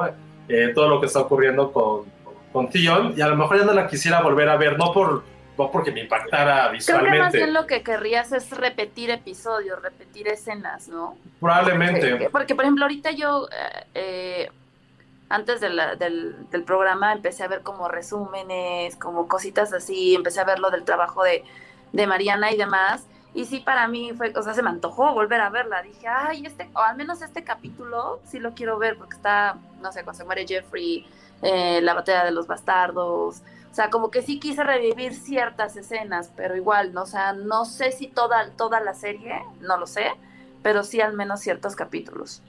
Yo, yo sí me quedé con las ganas de. Digo, probablemente sí lo vi, porque recordarán que la última temporada, pues, básicamente sí la vi. Pero ver cuáles eran exactamente las escenas donde participó Mariana, ¿no? Que de hecho Sí. creo que por lo que vi del, en el- que estaba en el chat, pues eran justamente las buenas, ¿no? Las batallas. Las de acción, sí, sí, totalmente. Sí, eso estaba Sí. muy bueno. ¿Qué otra serie creen que se le haya llegado en cuanto a este tipo de emociones y demás? ¿Lost? ¿Y párale de Mm, contar? No ¿O sé. Lost? No, no, yo creo que, que ninguno. Es que, es que aquí se juntaba la parte de fantasía, la parte de un, insisto, del fanatismo, de querer ciertos personajes. Sí había, en cierta forma, como muy, muy. No, ah, no, no, sé. Deja, deja pensarlo. Eso no quiere decir que había buenos y malos. Porque creo que algo que también caracterizó mucho a Game of Thrones es que no había como bandos, ¿no? Que cada, más bien como que cada quien, como cada uno de nosotros, tenía un bando. Entonces, que, que una serie tenga eso de esa, esa parte pasional, de querer que tu personaje gane, que su bando gane, que no le pase nada, tiene que juntar muchos fenómenos. Que haya como este terror a la muerte también. Creo ¿no? que al haya batallas. principio yo lo sentí un poco, digo, a lo mejor estoy exagerando, eh, pero a lo mejor puede ser que al principio, al principio, al principio con Walking Dead, como que sí sentí la emoción de la gente y, el- y sí, Sí, se metían cabrón. Pero ese sí se diluyó luego, luego, ¿no? O sea, Sí. como que quedaron nada más los fans clavados y ya. Creo que al sea, final no hay como un- una comparación, o sea, ya como tomándolo en cuenta como todo ya terminado el producto y lo que representó como algo como Game of Thrones, no creo, porque de hecho las comparativas que tenemos ahorita son con películas, no con, no con series. Este, que sí, por supuesto, también te emocionaban y demás, pero justo como decía Josué, o sea, que ese ritual de decir, este es el día de mi novela, este día no contesto celulares, este, ¿no? Es, es mi Bueno, eso sí no pasaba con muchas, ¿no? Sí, pero no sé, o sea, como que siento que no se, o sea, colectivamente no se sintió tanto como con Game of Thrones, que se más bien es eso, como colectivamente que se sintiera. Sí, y es que justo lo que dice ahorita Francisco Rodríguez, estoy completamente de acuerdo. Breaking Bad le faltaron redes sociales. Sí, si hubiera habido redes sociales desde un inicio, probablemente hubiera sido un poco el efecto. Porque sí al final, sobre todo en la última temporada, sí hubo eso de nadie se mueva, es el capítulo y queremos saber. Y si bien no tenía este juego de tener dos bandos, que en cierta forma sí, pues, pero no tan marcado, sí estabas en esta disyuntiva de querer ver ganar a Walter Ah. White, aunque ya se había convertido en un cabrón. ¿No? Entonces estabas eh, eh, apoyando al villano. Y eso, pues sí, es como que no muy común, ¿no? En, en- en- Ajá. en una serie o en, o en una historia. Sí, Eh, porque creo aquí- que no hay que, no hay que confundir la relevancia de la serie. O sea, lo- la aportación narrativa o el fenómeno histriónico que es. Estamos hablando acerca, o sea, Breaking Bad sí es Breaking Bad, eh, The Sopranos, The Wire están como en otro nivel. Y también Game of Thrones, quizá, ¿no? Creo que ahí sí no, no puedo ser yo tan, este, tan objetivo. Pero sí hablando, por ejemplo, pero sí creo que lo que creo que preguntaste no fue tanto como de calidad narrativa, Sí, sino no, más bien como de de, fenómeno. de fenómeno, sí, sí, Exacto. sí.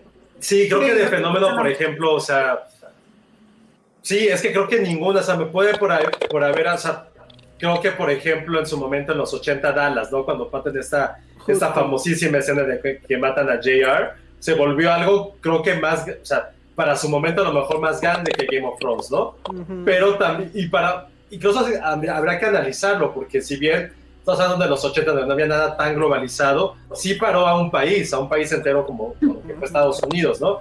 Aquí, insisto, para mí, por todo lo que implica ya esta época y todo, eh, pues sí, creo que eh, como Game of Thrones no, no ha habido otra cosa, o no creo que haya algo, algo similar, y que no creo que alguien incluso se quiera atrever a hacer eso, ¿no? Porque uno, también que, que hayan confiado tanto en HBO, de haber dado tanto dinero para eso. Ahorita no sé si ya estamos, están las arcas para hacer eso, ¿no? No sé si por todo lo que ha Sí, ocurrido no. pueda volver a pasar. Punto. o quién sabe, estás viendo lo que está ocurriendo con Disney Plus, ¿no? Que están así dando dinero por, por todos lados. Este, con algunas producciones también de Netflix.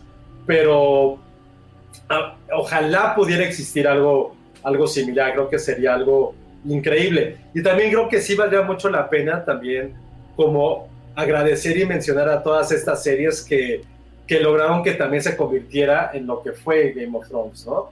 O sea, creo que sin la narrativa que tuvo, por ejemplo, Los Sopranos y lo que implicó eso para HBO, entonces creo que sin eso eh, no hubiera Sí, ocurrido. bueno, bueno. Eh, también lo de Breaking Bad, creo que también de esa narrativa, esos personajes, esos antihéroes, el, el gran antihéroe que se volvió Ujú. eh, Walter White, creo que sin eso tampoco hubiera existido. Y creo que, y creo que tampoco sin una serie como Lost, también no existiría el fenómeno Game of Thrones, ¿no? Lost sí lo pondría yo como un antecedente quizá a un nivel de, no, no, no de narrativa, pero sí de un fenómeno cultural. Si bien todavía no estaba el boom de redes sociales cuando existía Lost, sí había esta, este, este motivo de también saber que tus martes ibas a ver eso, que había spoilers por todos lados, que tus personajes estaban a merced de cualquier cosa que se les ocurriera a los guionistas. Que algo que a lo mejor una, que había series que sabías que iba a ocurrir eso, ¿no? Como Los Sopranos, donde el crimen era parte de, y sabías que esto podía ocurrir, que cualquiera podría morir, pero porque estaban inmersas en un mundo de crimen. Un poco también con The Wire, que también ocurría eso, hasta si lo queremos poner con Breaking Bad. Pero con Lost, que era una peli, que era una serie, perdón, que era mucho más dramática, sí con ciencia ficción, pero que sabías que en cualquier momento cualquiera pudiera morir, fue por lo menos para mí la primera serie que sí me puso así como de, güey, sabes que si al otro día te metes a internet a ver lo que pasó, porque no lo viste en vivo, te lo va a joder todo. Para mí eso fue lo que ocurrió con Lost, y que si lo queremos ver, te preparó en cierta forma para lo que vendría en Game of Thrones. Entonces creo que sí hubo muchas series que ayudaban a la construcción del fenómeno que al final pudimos conocer como esto, ¿no? Y creo que sí fuimos muy, creo que lo dije en los últimos capítulos de la serie, fuimos muy afortunados de haber vivido en esta época, de haber vivido, de haber trabajado en esto, de haberla disfrutado de esa forma. Y creo que para, no sé si alguno de ustedes, este, de- del público, tuvo oportunidad de ir a la tienda de, de HBO en Nueva York cuando estaba el boom de Game of Thrones, era como Disneylandia, o sea, era más grande que ir a Disney. O sea, volteabas y todo era Game of Thrones y querías comprar todo. También el merchandising que hubo de eso, también fueron, fueron unos genios que en todo, que se creó todo esto alrededor de, de esta serie. Entonces, Sí, bueno. la verdad sí, sí creo que esa es como la gran relevancia y lo que creo que nunca más va a volver a ocurrir alrededor de una serie. Híjole, Cintia, bueno, porque están diciendo que Luis Miguel es el Game of Thrones local, puede que sea cierto. Pero Cintia Salmerón está haciendo algo ahí. Bueno, está haciendo una propuesta muy interesante. Que ya va a empezar la, la segunda temporada de Luis Miguel. Y está diciendo, ¿verdad que Patty estará comentando cada capítulo? Esperemos que sí. Vamos a ver cómo le Yo, hacemos. yo sincera, yo puede haber como un relevo, ¿no? Así como entra por el equipo Finsteria, Patricia Ah, bueno. la chismosa. La, y yo la primera, la primera no, ¿No la la vi? viste. Acuérdate que no la vi. Te Acuérdense que yo no la vi. cosa bien divertida, güey. Yo no la vi. Era mala. Yo sí la vi, soy fan, es muy cagada. Haces el chisme cañón. Sí, sí, sí. No, pe- eh, lo malo es que esta no va a tener al villano, que era lo, lo padre, ¿no? Es- ¿Por qué se muere? pues sí, Mickey. Ah, ¿se muere? Mickey, claro. Pues históricamente, Pues sí, ya. se Ah, no sabía que, ni siquiera sabía que estaba muerto. No, sí, ya. Ah. Digo, no sé si van a aplicar Perdón. el clásico este flashback o algo, pero pero pues está muerto. Entonces, creo maybe. que, ahora el, creo que ahora el villano va a ser la fama o el alcohol o algo por el estilo. Que por cierto, Las mujeres. Creo que esto, ándale.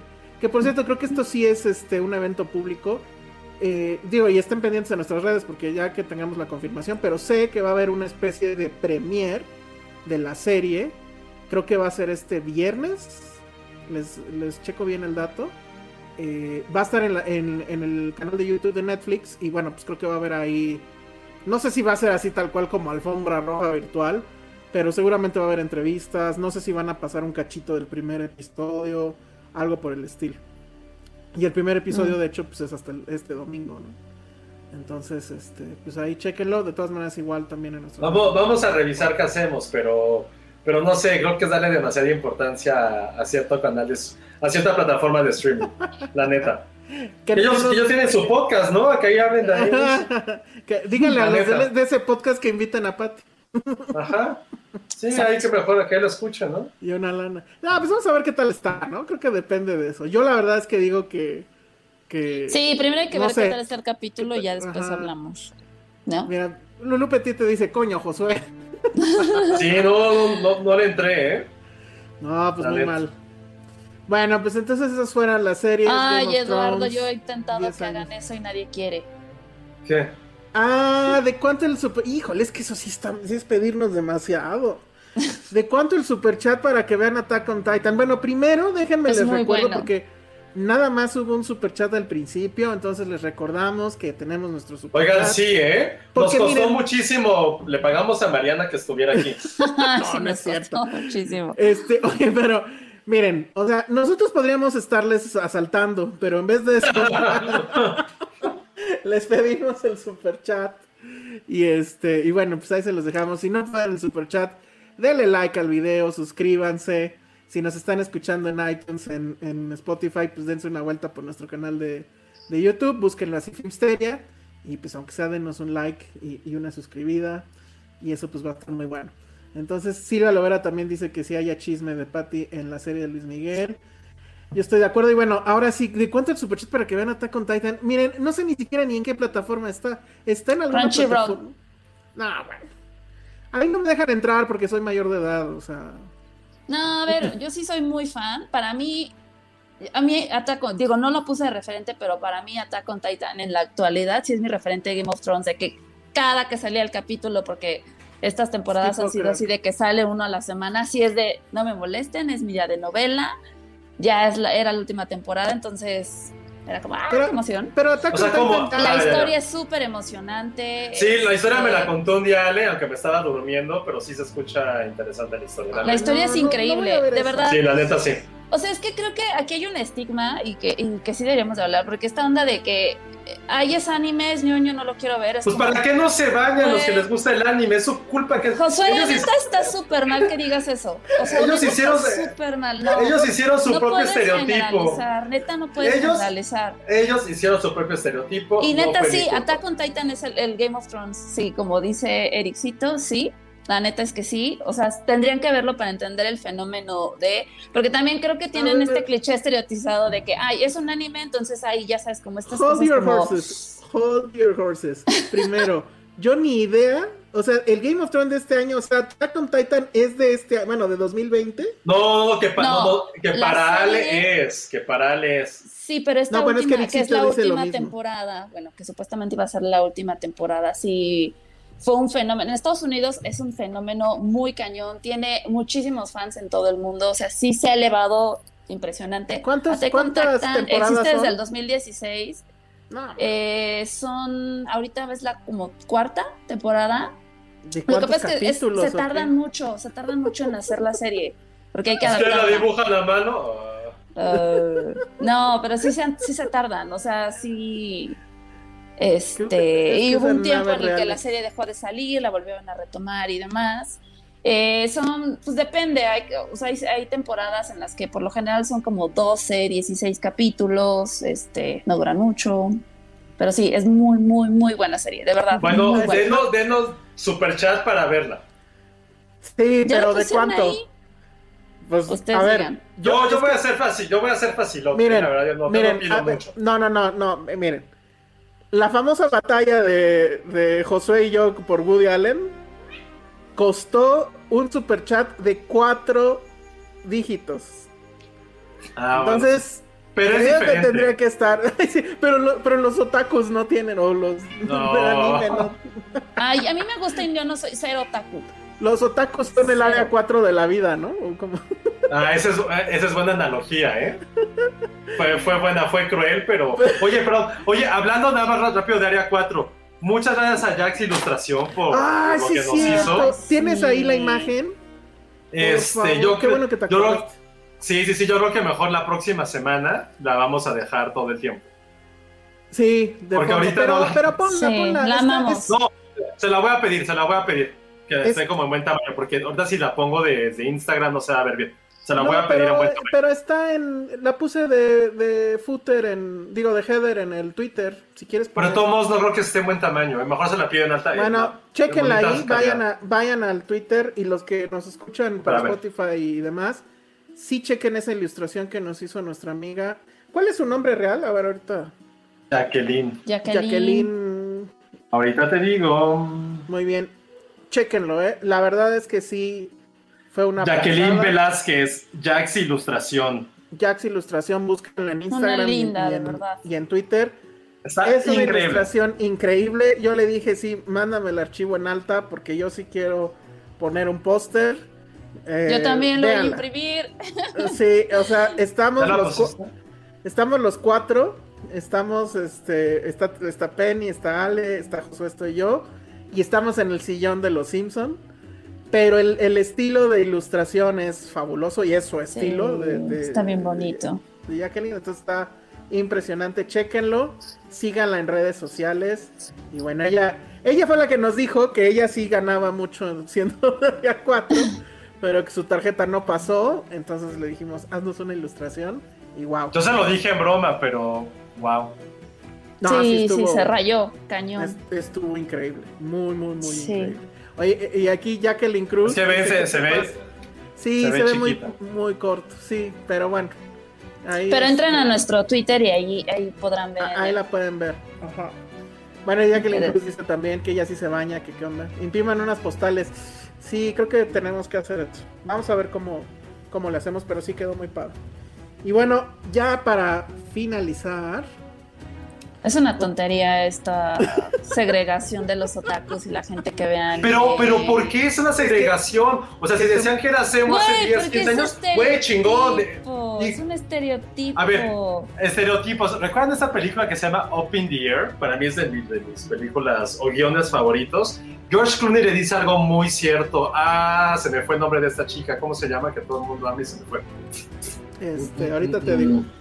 Bueno, están en el aeropuerto. Farminga, ¿no? Está. No, Ah, no, Vera Farmiga, no. a la no, otra. no, no, no, se me fue. Ah, Sale de Scott Pilgrim. Ana Kendrick. Ana Están en el aeropuerto y están viendo que hay una fila en la cual hay ancianos y hay unos ejecutivos asiáticos. Y le dice, sé que los estereotipos están mal, pero siempre tienen la razón.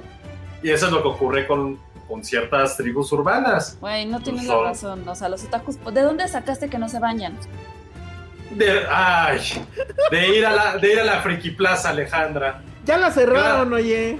Ya Gracias, Jonathan. Villalba. Exactamente. Ale nunca Yo fue a sí la Friki fui. Plaza.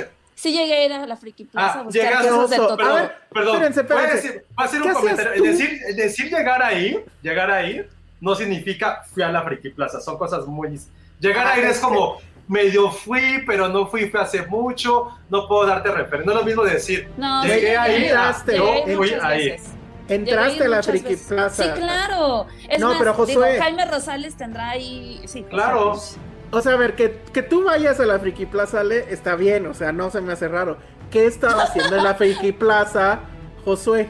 Fui a hacer un reportaje. Ay, sí. Sí, no, yo fui con, fui con Raja en Chilango. No manches. Yo incluso. Ya no, nieto, y fui dos veces. Fui la otra vez fui porque había unos hot cakes de Pikachu o algo de Pikachu. Helados o Mira, hot cakes de la Pikachu. comida está Y fuimos a y fuimos a grabar. La comida no está nada mal. O sea- y ya hasta incluso hice un especial de cuando estrené la película de Rec. Hice un concurso de zombies. Ahí. Imagínense. Yo una vez me metí al cine Savoy. ¿Sí era el Savoy? No me Sí. acuerdo. Era un cine porno. Para justo un disque reportaje. Que nunca salió publicado, por cierto. Jamás me fui a meter a la, a la Friki Plaza. Sí me parecía una zona ya, o sea, muy peligroso ahí. Y, de- y de hecho sí, ya la cerraron por la pandemia. Oigan, nada más rápido. Si alguien nos puede decir esto, porque es que no puedo andar ahí como en todo. ¿Hay algún capítulo de La Rosa de Guadalupe sobre otakus? Sí. Sí. Sí, sí hay, ok. Hay, hay uno donde critican a los... Y, y, pues, sí, tú serías el villano de ese capítulo. Porque el que yo recuerdo es... Ah, bueno, pero no, el que yo recuerdo es de cosplay. Que es un poco por ahí, ¿no? Ah, Mm, Sí. Maybe. Y entonces Sí, sí, sí. e- Es, es- son dos amigos, chica y chico, que les gusta ir disfrazados a la escuela. Y llega Josué y, y- y los, y los patea y así. no, a mí me encanta que la gente se disfrace. Pero sí son, pero sí son bien patéticos, ¿no? en el capítulo, digo. No, pero sí los molestarías, la neta. Yo no. Ah, probablemente. Yo jamás me disfrazaría. Sí me da pena. Pero sí disfruto de ver. O sea, ni siquiera veo tanto anime. O sea, veo lo que me recomiendan. Por eso fue lo que dijimos, ya. o sea, que tampoco es que Ale sea como taco, o sea, como le gusta Attack on Titan, está bien. Me encanta Attack on Titan, soy súper fan. Bueno, Súper. ya lo saben. Ahí está el super chat. La última vez que nos ordenaron y- y ver algo. entre, y entre más superchats, dígitos. nos disfrazamos, no nos bañamos, No. este, usamos ropa que no es de nuestra talla y Ahora, que nos quede súper yo no- pegada, Yo no iba a la Friki Plaza. Yo no iba a la Friki Plaza, pero sí iba mucho, mucho a la Plaza de la Computación que estaba casi enfrente. Entonces creo que igual era lo mismo, ¿eh? Ah, sí, yo me disfracé de, de, Neo. Sí, De total. Neo Es más, les voy a decir, creo que en la, en la Friki Plaza fue donde conseguí mis pops de La La Land, ahora que me acuerdo. Y creo que ahí compré los de John Wick, que yo creo que Josué, las- a ver qué va a hacer, a dónde se va a conseguir el que me debe, ahora que ya cerró la Friki Plaza, pero creo que ahí los fui a cotizar Oye. también. Oye, pero los de La La Land son los que eran dos, ¿no? Sí, Ah, porque te comento que nosotros los encontramos en una cosa rara que se llama Amazon. Ajá, y muy baratos. Ajá, y no huele feo. Entonces ajá, ya sé. no hay que ir al centro. a- Sí, pero yo los te- tenía desde antes. O sea, Ah, sí supe ay, cuando ay, los ay. compraron, ¿eh? Sí supe, sí Cuando no, supe, sí supe. cuando no nos dio los boletos. oh. Ay. Pero muy Y bien. tampoco les di póster autografiado, qué bueno. Ah, No, sí tengo. Póster. No, eh, tienes el mío, pero no es tuyo. Sí tengo. ¿cómo no? Que la gente vote. Ya es de, Sí, es de sí. Es de Filmsteria. Ay, no Que creo que no de nada. Que den un Filmsteria no diciendo Pues, que lo quede. Habrá un super chat de uno, ver este, Attack on Titan. Otro Ok. super chat, eh, Ale se disfraza como taco. el tercer chu- y el tercer super Güey, chat. ¿por qué, no te, ¿por qué no te apuestas tú en tus superchats? en lugar de ponerme a mí a Porque tú, eres, porque tú eres la fan. Si me dijeran disfrázate de Pero White el reto Walker, es para lo ti, haría. Pero el reto es para ti. Que se disfrace Josué de Pikachu o de algo así. ¿De qué Yo les me gustaría, puedo amigos? disfrazar de Guillermo del Toro. Ya nada más me pongo lentes y ya.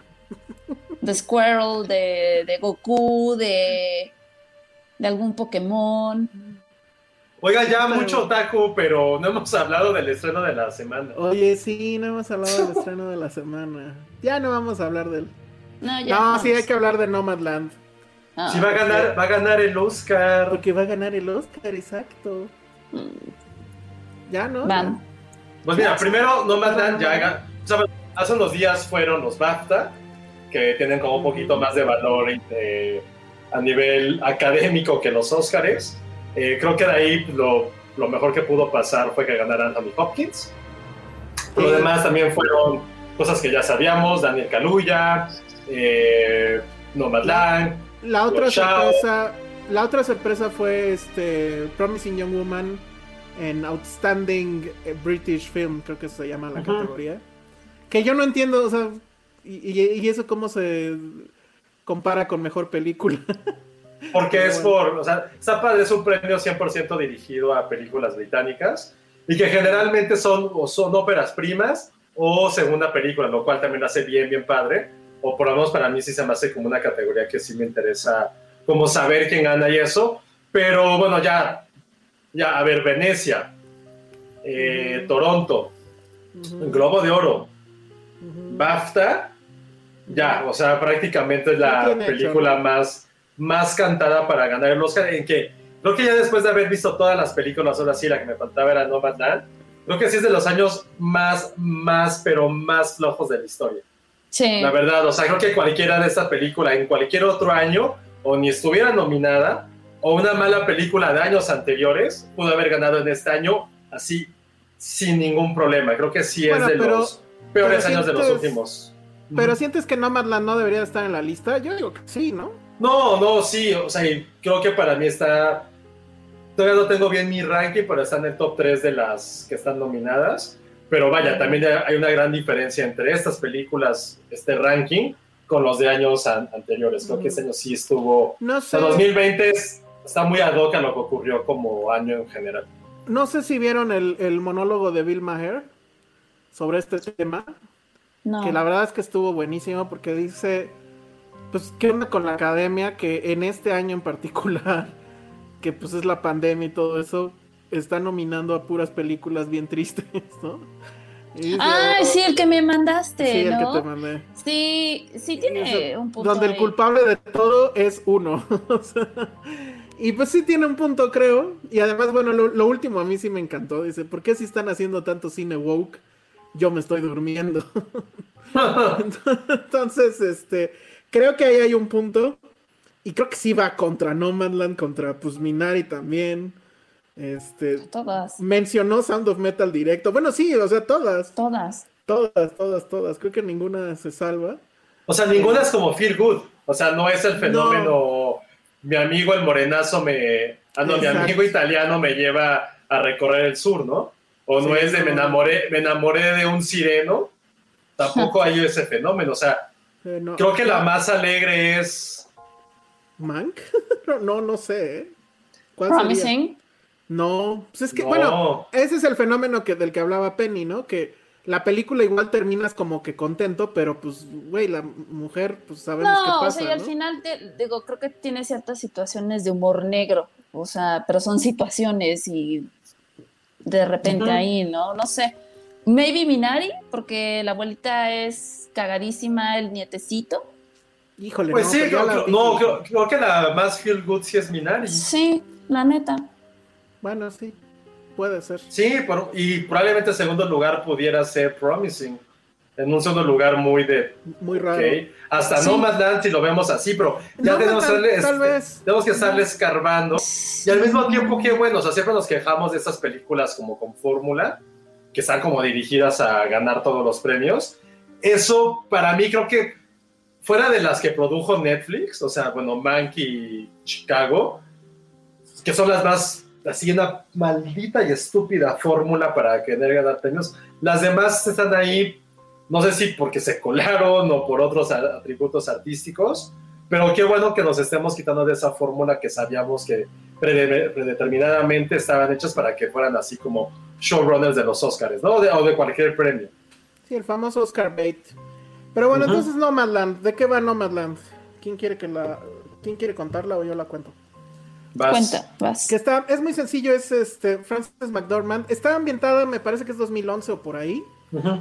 Y al principio viene un epígrafe donde dice que hay, ella vive en Nevada, en un pueblito de Nevada, tenía un nombre Empire. Y es estos clásicos pueblitos que aquí en México les llamamos este, ciudades dormitorio, que son estas ciudades que se crean alrededor de una empresa muy importante porque pues todo el mundo trabaja ahí, son cientos de trabajadores y pues lo más lógico pues es vivir cerca y entonces se erigen estos pueblos o ciudades y hay Como Santa servicios- Fe. Ah, Ajá, o Texcoco, que pues ya se volvió ciudad dormitorio del, del- del DF, ¿no? Entonces, eh, en 2011 la empresa que era la sobre la cual giraba todo esto quiebra y entonces esa ciudad o, o pueblo desaparece, o sea, se vuelve pueblo fantasma, pero al grado de que el código postal que tenía también desaparece, que eso sí es como que muy, muy impresionante. Entonces Frances McDormand vivía ahí, digo, todo esto pues sale en el epígrafe, ni siquiera es la película en sí, pero se da a entender que ella vivía ahí, ella es viuda, su esposo murió, que era el que trabajaba en esa empresa, y entonces, bueno, pues tiene una casa, pero pues una casa que no le sirve de nada porque ahora está en medio de, de la nada, y decide eh, volverse una nómada, que es agarrar su van e ir pues por los caminos de Estados Unidos buscando trabajos este, temporales. Eh, se ve toda esta secuencia donde ella trabaja en Amazon. eh, igual pues en una, supongo que ha de ser la etapa cercana a Navidad o algo así, que es donde más pedidos hay. Y, y ahí es donde ella se encuentra con otro grupo de nómadas y resulta que pues son en realidad bastantes. Y bueno, pues de ahí ya viene toda una historia que tiene que ver con estos personajes y todo lo que ella va descubriendo, viviendo, etcétera. Sobre todo la parte creo que es este muy gráfica, por así decirlo.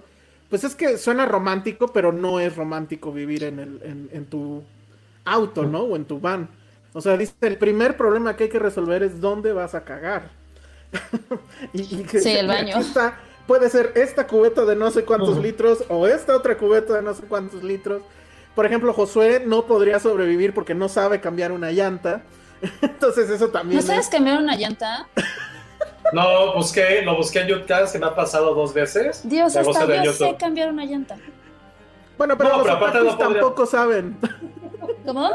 Los los otakus. otakus tampoco saben. Seguro los otakus sí saben. No creo, ¿eh? Goku, ayúdame. Goku, ayúdame. Ay, ni al caso. Tienes que saber cómo cocinar en una fogata, tienes que resolver el problema de la comida. El frío, son el muchas, clima. son muchas, muchas cosas, ¿no? Y el tema es que Chloe Zhao, que es la directora, que también va a ganar por mejor dirección, ¿no? Creo que eso ya está más que cantado. Eh, creo que tiene una narrativa muy fina para, para mostrarnos todo esto. Hay muchas personas que dicen que es muy aburrida. A mí no me pareció que fuera aburrida. De hecho, creo que ella, y ha sido criticado por ello, trata de eludir en todo momento el slow cinema o el, o el cine contemplativo. Porque cuando parece que se va a clavar en un atardecer o que nos vamos a clavar en ver a Frances McDormand echarse su sopita, luego, luego corta. Y, y siempre está constantemente queriendo mover la película hacia adelante. No sé si eso habrá sido un como que corte ya de director o un consejo que le dieron, pero me da la impresión de que sí. O sea, como que le dijeron, córtale para que no se vuelva slow cinema. Y la verdad es que a mí me gustó mucho. La, la vi ya dos veces, porque la primera vez a mí me encantó. La segunda creo que ya no me gustó tanto, pero, o sea, fue más bien porque ya sabía yo por dónde iba. Y, y creo que lo padre es que está en la frontera entre ser cine de ficción y cine documental, ¿no? Porque todos los nómadas que se ven en la película efectivamente son personas que viven eh, pues en sus vans, en sus camionetas, etc. Entonces no sé ustedes cómo la hayan visto. Creo que, creo que en general hay esta sensación de que al principio la vieron y les gustó y después ya como que dijeron, eh, flojera. Sí, porque ya sabes Sí. que los defensores del cine de arte están criticándola mucho porque su líder francés les dijo que era una mala película. ¿No? O sea, es esto, Ah, este ¿sí? fenómeno que no ocurre. Sí, eso. claro. Ay, puta, bueno. A mí, en lo particular, no, si quieres empieza tú. Eh, no, digo, seré breve. La verdad es que, digo, ya tiene rato que la vi, quería volver a repetirla, este, no pude. En términos generales me gustó. Sí creo que el mayor, o sea, creo que creo que el mayor acierto de la película es todo su nivel técnico. O sea, la fotografía es una cosa hermosísima. Este, no, no, creo que coincido contigo. No es que sea, no es que sea contemplativa, sin embargo, de repente tiene momentos muy catárticos. Este, y la historia, vaya, o sea, no, el punto con la historia creo que es que no, no creo que vaya a conectar mucho con la audiencia mexicana, sin embargo creo que sí tiene, sí tiene un, hito así bastante interesante, justamente sobre, eh, por lo que decías, ¿no? Por el estilo de vida que ves, o sea, que no hay nada romántico en vivir así, este, ni heroico, ni mucho menos. Y creo que, eh, bueno, al final Francis McDormand nos regaló una interpretación impresionante. Eh, sufres con ella, lo vives con ella y sí, o sea, creo que tiene momentos muy, muy padres de la película, este, y no sé, o sea, definitivamente no es mi favorita, insisto, tiene mucho que la vi, tendría que volver a repetirla para ver si, si ya, digo, y sobre todo porque ya tengo el parteaguas de que ya vi las demás, este, pero no, no sé, o sea, me gustó a secas, no es mi película preferida para que gane, sabemos que va a serlo, pero no sé. ¿Tú, Josué? para mí es una película que si no hubieran dicho que sería Frances McDormand y dirigida por Chloe Shaw, jamás lo hubiera visto. Eh, creo que alguna vez hemos platicado, ¿no? No soporto estas películas de gente que abandona todo, o sea, Into the Wild, así como hace rato les dije, si veías a alguien que le gustaba Game of Thrones, ya te quería ser su amigo, me pasa un fenómeno completamente al contrario con la gente que me dice que ama Into the Wild o sea, me ha tocado muchas veces que es como, es que esta película, güey, es como, güey, oh, esas películas que yo no, yo no, so, yo no soporto, o sea, Into the Wild se me hace la, la historia más estúpida del mundo, a mí. Sé que mucha gente lo ama y, o sea, vámonos a Tulum a hacer pendejadas, ¿no? Exacto, justo este. por eso decía, no romantiza este pedo, o sea... No. Into the Wild, puta, lo hace cabrón, muchísimo. Sí, sí, esta película Wild, esta Wild de... Eh, Ah, la de. De Reese Witherspoon. De Reese Witherspoon, sí, también, también, también. Y escrita por Nick Hornby, que me rompió el corazón cuando supe que él hizo esta película. yo, o sea, soy. Se los juro que si no fueran los dos fenómenos, jamás lo hubiera visto. Pero creo que esta película, eh, en particular, estamos. Probablemente ya se sabía, ya tenía. Se podía concebir esta idea, pero ya prácticamente lo que está haciendo Chloe Shaw con esta película es que está reafirmando que es probablemente la directora, sigue siendo independiente hasta este momento, ya cuando saca sus cosas de Disney ya hacer otra cosa, pero es probablemente la, la directora independiente más importante de Estados Unidos desde Sofía Coppola, desde hace más de 20 años. O sea, sí está Kelly Reichardt, que también se me hace una gran directora, pero lo que ha conseguido Chloe Shaw en tan poco tiempo, con tres películas, y haciendo una ¿cómo decirlo? Como una, una, antología de lo que implica ser una minoría en Estados Unidos. Creo que lo que ha hecho en sus tres cintas es eso. Y la minoría aquí es una, es una mujer viuda, ¿ok? Si es blanca, ya puedo escuchar aquí los discursos sobre eso. Pero es una mujer, una mujer viuda que está en una edad que está deambulando entre ya te puedes retirar y no. O sea, ya casi, si lo queremos ver, casi pegándole a la tercera edad. Viuda, para la tercera edad y pobre, cómo te está enfrentando el duelo. Creo que esta película habla 100% de lo que implica perder algo. Pero algo que ha hecho Chloe Shaw, y no han podido ver alguna de sus películas, háganlo cuando, cuando puedan. The Rider para mí es probablemente de las películas que más me han pegado a un nivel emotivo, a un nivel visual, a un nivel artístico, que su película anterior. Pero lo que ha hecho tratando este, derrumbando mitos del oeste norteamericano, que si algo ha caracterizado a este tipo de cine o a este tipo de cinematografía de este país es tener su mito de lo que ellos construyeron en el oeste, con sus vaqueros, con esta, estos mitos como John Wayne. Ella lo que ha hecho Chloe Shaw como migrante incluso y como mujer también es derribar completamente esto y decir que cada persona tiene barreras que la limitan. Cada persona cree que está destinada a algo y va a haber un pequeño fenómeno que los va a destrozar. De eso es lo que hablan sus películas. Y aquí en Nomadland lo hace completamente eficaz y también como con un sentido muy común, ¿no? Que es, ¿qué pasaría si tú estuvieras en el lugar de, estas, de estos personajes? Y creo que eso es a mí lo que más me llamó la atención. La parte técnica, evidentemente, lo que, lo que decía en la fotografía, en la cámara, la dirección, las pausas que hace, la interacción que tiene, cómo la cámara a veces simplemente se queda observando cada acción de los personajes. Es como también es, como tú eres un externo en este mundo, que es un mundo en el que cualquiera de nosotros a lo mejor no quisiera entrar o no quisiera estar. Eso es lo que también hace mucho su cámara, ¿no? Nunca estás viendo como esos acercamientos o los detalles a lo que están viendo. De repente es como si te estuvieras allá asomado, como hay una escena en la cual, claro, ¿no? Porque hablábamos con Mariana, hay una escena en la que están viendo piedras en un iPad, creo, ¿no? En un celular. Y no te ponen así directamente la, la cámara eh, frente a las piedras. Estás viendo ahora como la perspectiva de alguien que está invitado a esta dupla, ¿no? Entonces, eso me gustó mucho de lo que hace de lo que hace Shao.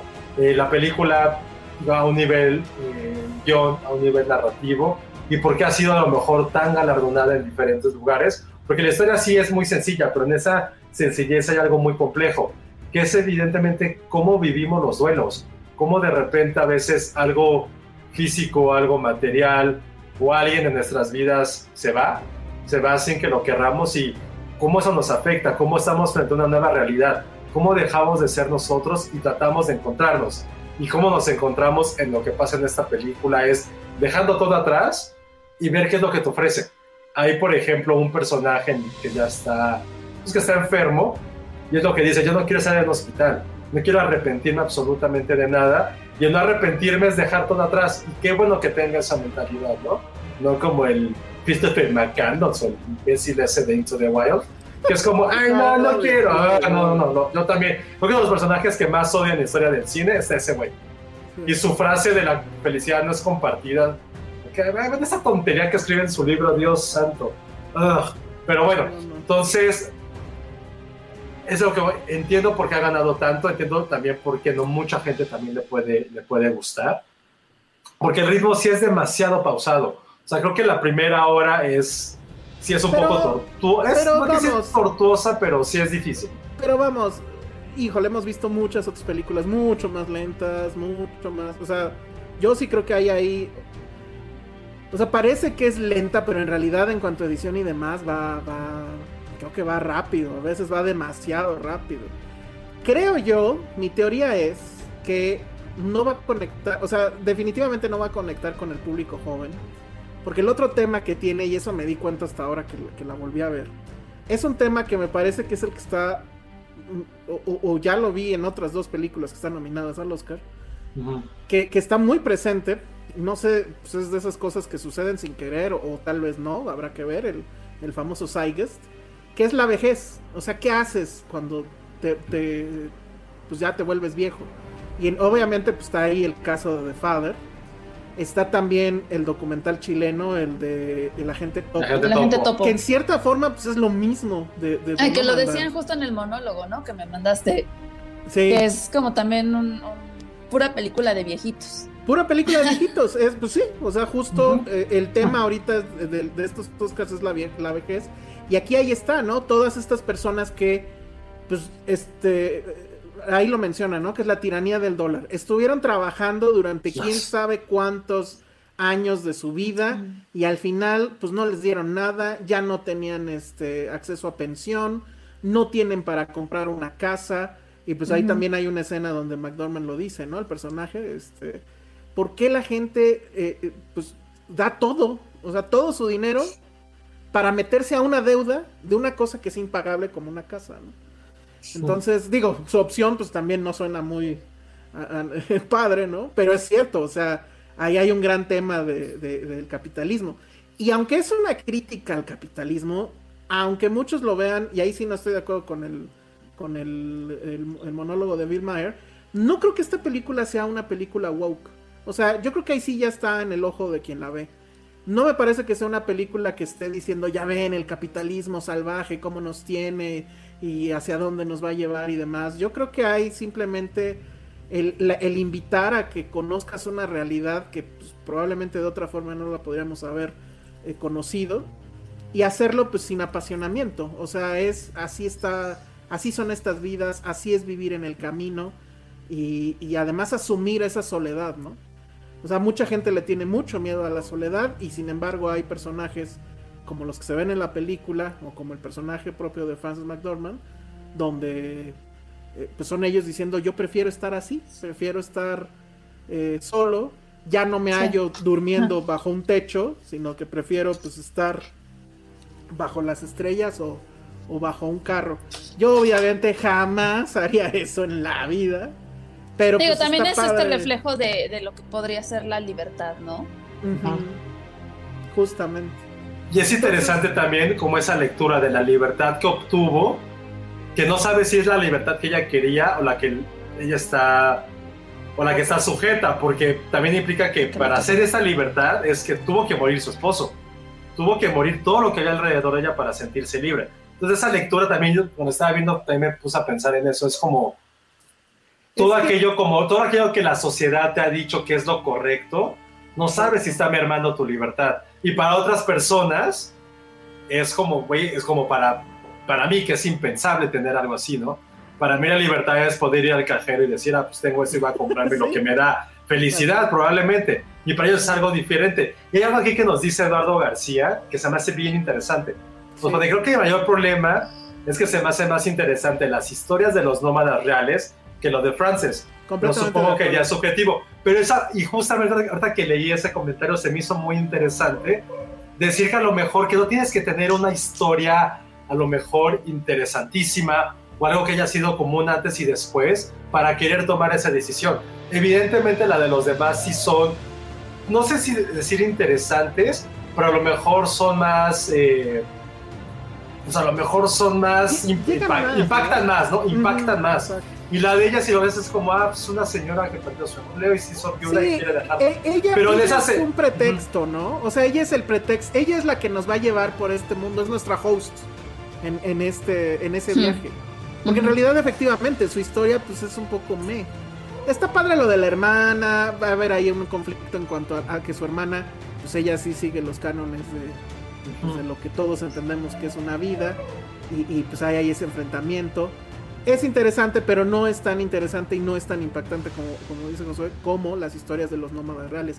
Efectivamente, pero está- lo interesante de la película está ahí. Pero está bien que no sea interesante, quizá. O sea, haciendo que Sí. lo mundano también puede contar una narrativa, puede contar una historia. Y creo que no estamos acostumbrados a eso. A ver que lo más mundano y lo más terrenal también puede ser interesante. Creo que, eh, por ejemplo, creo que pasó ese fenómeno con Jim Jarmusch, ¿no? Con Patterson, cuando la vimos. Que era como este güey que conduce, güey. ¿Por qué personajes tan relevantes pueden ser al mismo tiempo tan fascinantes? Y aquí la ventaja que tenía esta película de Jarmusch es que pues sí, prácticamente era un protagonista y su esposa. Aquí sí vemos como un crisol de otros personajes que sí te pueden poner así ese, pues como a lo mejor pensar, ¿no? En decir, ah, ¿por qué no mejor hablamos de ella? ¿O ¿Por qué no mejor hablamos de ellos? Pero creo que eso es lo interesante, de saber cómo, pues, a lo mejor en lo más común y corriente también hay un poco de magia. Y además que también si lo piensan, todos estos personajes que, insisto, son reales, y, y la directora de hecho no se ha eh, cansado en agradecerles a ellos y dedicarles a ellos todos los premios que ha ganado. Todos estos personajes en cierta forma son gente que decide desconectarse de la Matrix, ¿eh? O sea, no van a pagar impuestos, no tienen una casa, no tienen un código postal, no tienen una dirección, No saben qué va a pasar mañana. Son efectivamente personas absolutamente libres. Y sí, o sea, ya que ves como todas las implicaciones, hay un momento donde a- al personaje de Francis McDormand se le descompone el auto. Y ahí sí, pues no, o sea, yo sé cambiar una llanta, pero arreglar un, ca- un carro, pues no. Entonces, bueno, o sea, son cosas que son trágicas en ese sentido. Yo tampoco sé francés. sí, no, no, ahí sí ya. Mi, mi hermano ya aprendió a hacer la, la afinación. Ah, ya, para, órale. Sí, para ahorrársela. Yo, yo sí, yo sí no sé nada, ¿eh? O sea, de repente es el que dice, oye, porque hay como una, una lamparita de un genio que está en mi tablero, pero ni siquiera sé qué significa o qué tengo que hacer. ¿Y ya neta, aprendió, nada, Josué? ¿eh? ¿Ya aprendió No. esa lamparita? ¿No? Ah, bueno. No, lleva años pre- prendida, lleva años. No mames, güey, cámbiale el aceite al auto ya. No manches. Hasta yo sé. Yo no, yo, yo no soy ese tipo de hombre. No, sé. eres el antinómada. Pero bueno, pues ahí está, así véanla. Es este. Yo creo que es una buena experiencia. Sí. Yo creo que además, bueno, pues hay que estar en la conversación y, y la, y la conversación obviamente va a estar ahí. Sí sería una sorpresa. Digo, no me enojaría si el Oscar a mejor película se lo dan a Nomadland, a The Father o a Sound of Metal. Si esas- Minari. o a Minari. Si cualquiera de esas ganara, digo, ok, va. Pero sí sería, creo que una sorpresa si no se lo dan ya. a Nomadland, creo que eso está cantadísimo. Sí. El de directora también. Afortunadamente el de actor, ya hay ahí como un... mm, ojalá se lo den a, a Anthony Hopkins, que yo Ay, sí no estaría creo. muy feliz. Ojalá, pero bueno, pues vamos a ver. Todavía no sabemos qué vamos a hacer con lo del Oscar, ¿verdad? No sabemos si ese día vamos a hacer algo. Déjenme, dejen, lo pensamos. Pero es un hecho que este fin de semana ya va a estar nuestra clásica quiniela. Vamos a ver qué, hace- qué, qué le regalamos al ganador. Espero que no haya empate como el año pasado. Sí. Y este, pero sí va a estar, les vamos a mandar la liga, vamos a publicar la liga el fin de semana. Ya saben, es un, es este, una encuesta de Google Docs. Necesitan, eso sí, tener una cuenta de, de Gmail para participar. Y solamente pueden participar una vez. Entonces, este, pues ahí va a estar para ver, a ver si nos ganan. La vez pasada sí nos ganaron, creo. Sí, de hecho. Sí, este año, este año sí no sé, no sé mucho de, de los Cortos. Oscars. eh, Ahí te, te están dando un mensaje, Ale. Entrevista a los mexicanos que trabajaron en Sound of Ahora voy a tener que conseguir a todos. No, esos van a estar súper.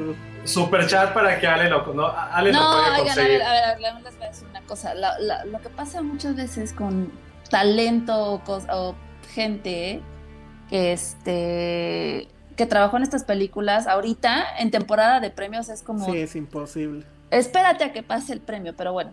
No, pero ¿saben, ¿saben cuál sí vamos a...? son- Ajá. No, dale. No, no, no, dilo, dilo, dilo. La que sí vamos a conseguir es con Cristo Fernández de Ted Lasso. Ay, desde hace Sí. un buen ya. Eso Te lo ya juro es que lo- hecho. Fuimos de, o sea, fue de las primeras veces que nos dieron como, como retweet y nos siguió. Y ahora saliendo, en- es que saben que tuve chance de entrevistar hace como dos semanas a mucha gente del cast de, bueno, de la parte técnica de Ted Lasso. Y hay embargo. Pero todo lo que dijeron de Cristo sí tenemos que, se lo tengo que decir, pues. Entonces, deje de ver cuándo termina bien ese, ese embargo y el momento en que acabe, luego, luego lo entrevistamos. Sí. Pues sí dijeron cosas, que dijeron cosas bien padres sobre él y cosas alrededor de la serie que, que él estuvo involucrado y que cambiaron muchísimas cosas de la serie en sí. O sea, por su presencia y por su, por su carisma, algunos personajes cambiaron y en sí la historia de la serie cambió. Entonces sí está bueno que lo digamos, pero pues sí es embargo y pues... Sí, por pero él, él de hecho nos sigue en Twitter y de hecho el otro día también Fabio mi, mi crítica. Ted Tu Lasso. crítica. Entonces, este, pues sí sabe que existimos, entonces yo creo que ahí no va a haber mucho problema. Digo, a menos que esté eh, grabando. Pero creo que no, o sea, no sé, no sé si las- los cuates de técnico te dijeron si ya está la segunda temporada o están en ello. Están en eso. Están en eso, ¿verdad? Sí, sí, yo creo que va a ser hasta el año que. No, veamos. Y si no Sí. podemos hablar de la temporada 2, por lo menos de todo el fenómeno. Sí, hablar de la primera, sí, sí, sí, eso es un hecho que, que va Sí. a suceder. Bueno, pues ahí está. Pusieron Two Distant Strangers, sí. Y creo que también está en Netflix el corto este de... Por si... Por si no regresas. Ay, no me acuerdo. Pero un corto fuertísimo que tiene que ver con... Ah, con la sí, de en las escuelas. Pero ya no me acuerdo cómo se llamaba. Era algo así como si por si no regresas o algo. O, o casi casi era este nunca te vayas sin decir te quiero, pero no era eso. ¿no? Entonces, Ok. Bueno, y sí, muchos cortos están en YouTube, Vimeo y Netflix, hay que, hay que buscarlos. En fin, como bien dice Adrián Ibarra, Football is Life, y entonces sí, vamos a, a tener a este personaje de Ted Lasso. Bueno, pues ahora sí ya nos vamos. Pensé que este iba a durar menos y nos la ingeniamos para que durara otra vez. Para que durara lo mismo. Sí, caray. Bueno, pero ya vámonos porque la pila de Ale está a punto de fenecer. Sí, ya me estresé Eduardo. García amenaza y dice, la próxima semana les dejo el superchat para Attack on Titan y pone un elbow cuff. Híjole, híjole. Bueno, pero uh, lo que me queda de, de- de consuelo es que Ale ya la vio, entonces ella va a ser la que nos va a ir dirigiendo. De hecho, las tengo, se las puedo dar. Ah, perfecto, perfecto. ¿Cuánto, ¿Cuánto dura cada episodio? Como 30 minutos. Perfecto. Si es eso, sí lo puedo hacer. Sí lo puedo Te hacer. vas a picar muy cañón. Es que la historia está muy cañona. Sí, bueno. Oigan, Invincible sigue increíble, ¿no? ¿O qué? Ya no lo vi, voy a esperar no a que haya más. ¿Te vas a esperar No más? No, yo ya no puedo. Sí, Yo retomé este Servant porque ya acabó y no la me quedé en el capítulo 3, entonces ya la Ah, pues luego, luego no- nos cuentas. Hay que platicar de Servant, sí. Sí, Invincible, vi por ahí a algunos criticándola, de estos, eh, bueno, que son muy fans de la cosa cómic, como diciendo, ay, pues qué, qué, eh, qué creativos, vamos a poner un Superman malo, ¿no? Y así de, híjole, el tema con Invincible no es que haya un Superman malo ni todo ese rollo. El tema es cómo cuenta la historia. Ya, ya se le acabó la pila. El tema es cómo cuenta la historia, ese misterio que hay de quién es el asesino. Todo ese tema para mí es lo que me está eh, dejando, bueno, me dejando muy picado ahí con Invincible. Entonces, no hagan caso a eso, denle una oportunidad. Evidentemente está basado, son arquetipos de personajes de DC Comics, pero bueno, yo no veo el problema, ¿no?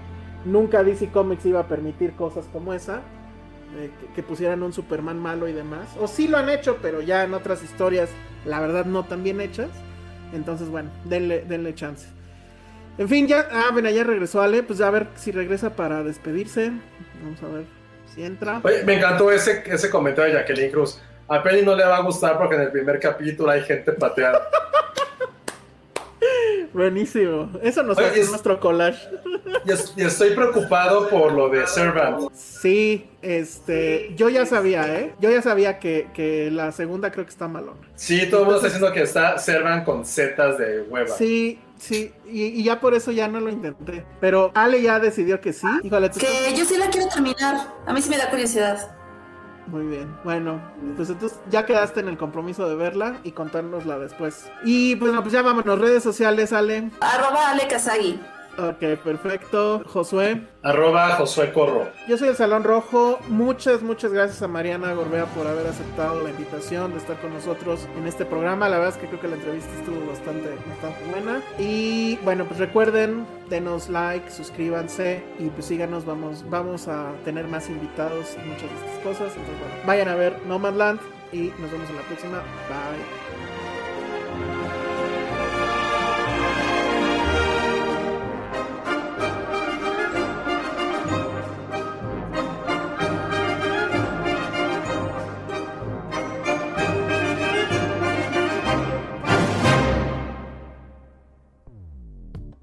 Dixo presentó Filmsteria, con Penny Oliva, Alejandro Alemán y Josué Corro.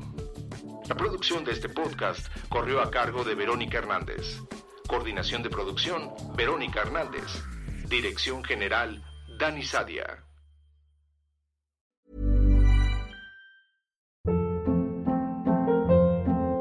Hold up. What was that? Boring. No flavor. That was as bad as those leftovers you ate all week. Kiki Palmer here, and it's time to say hello to something fresh and guilt-free. Hello Fresh. Jazz up dinner with pecan-crusted chicken or garlic butter shrimp scampi. Now that's music to my mouth. Hello Fresh. Let's get this dinner party started. Discover all the delicious possibilities at hellofresh.com.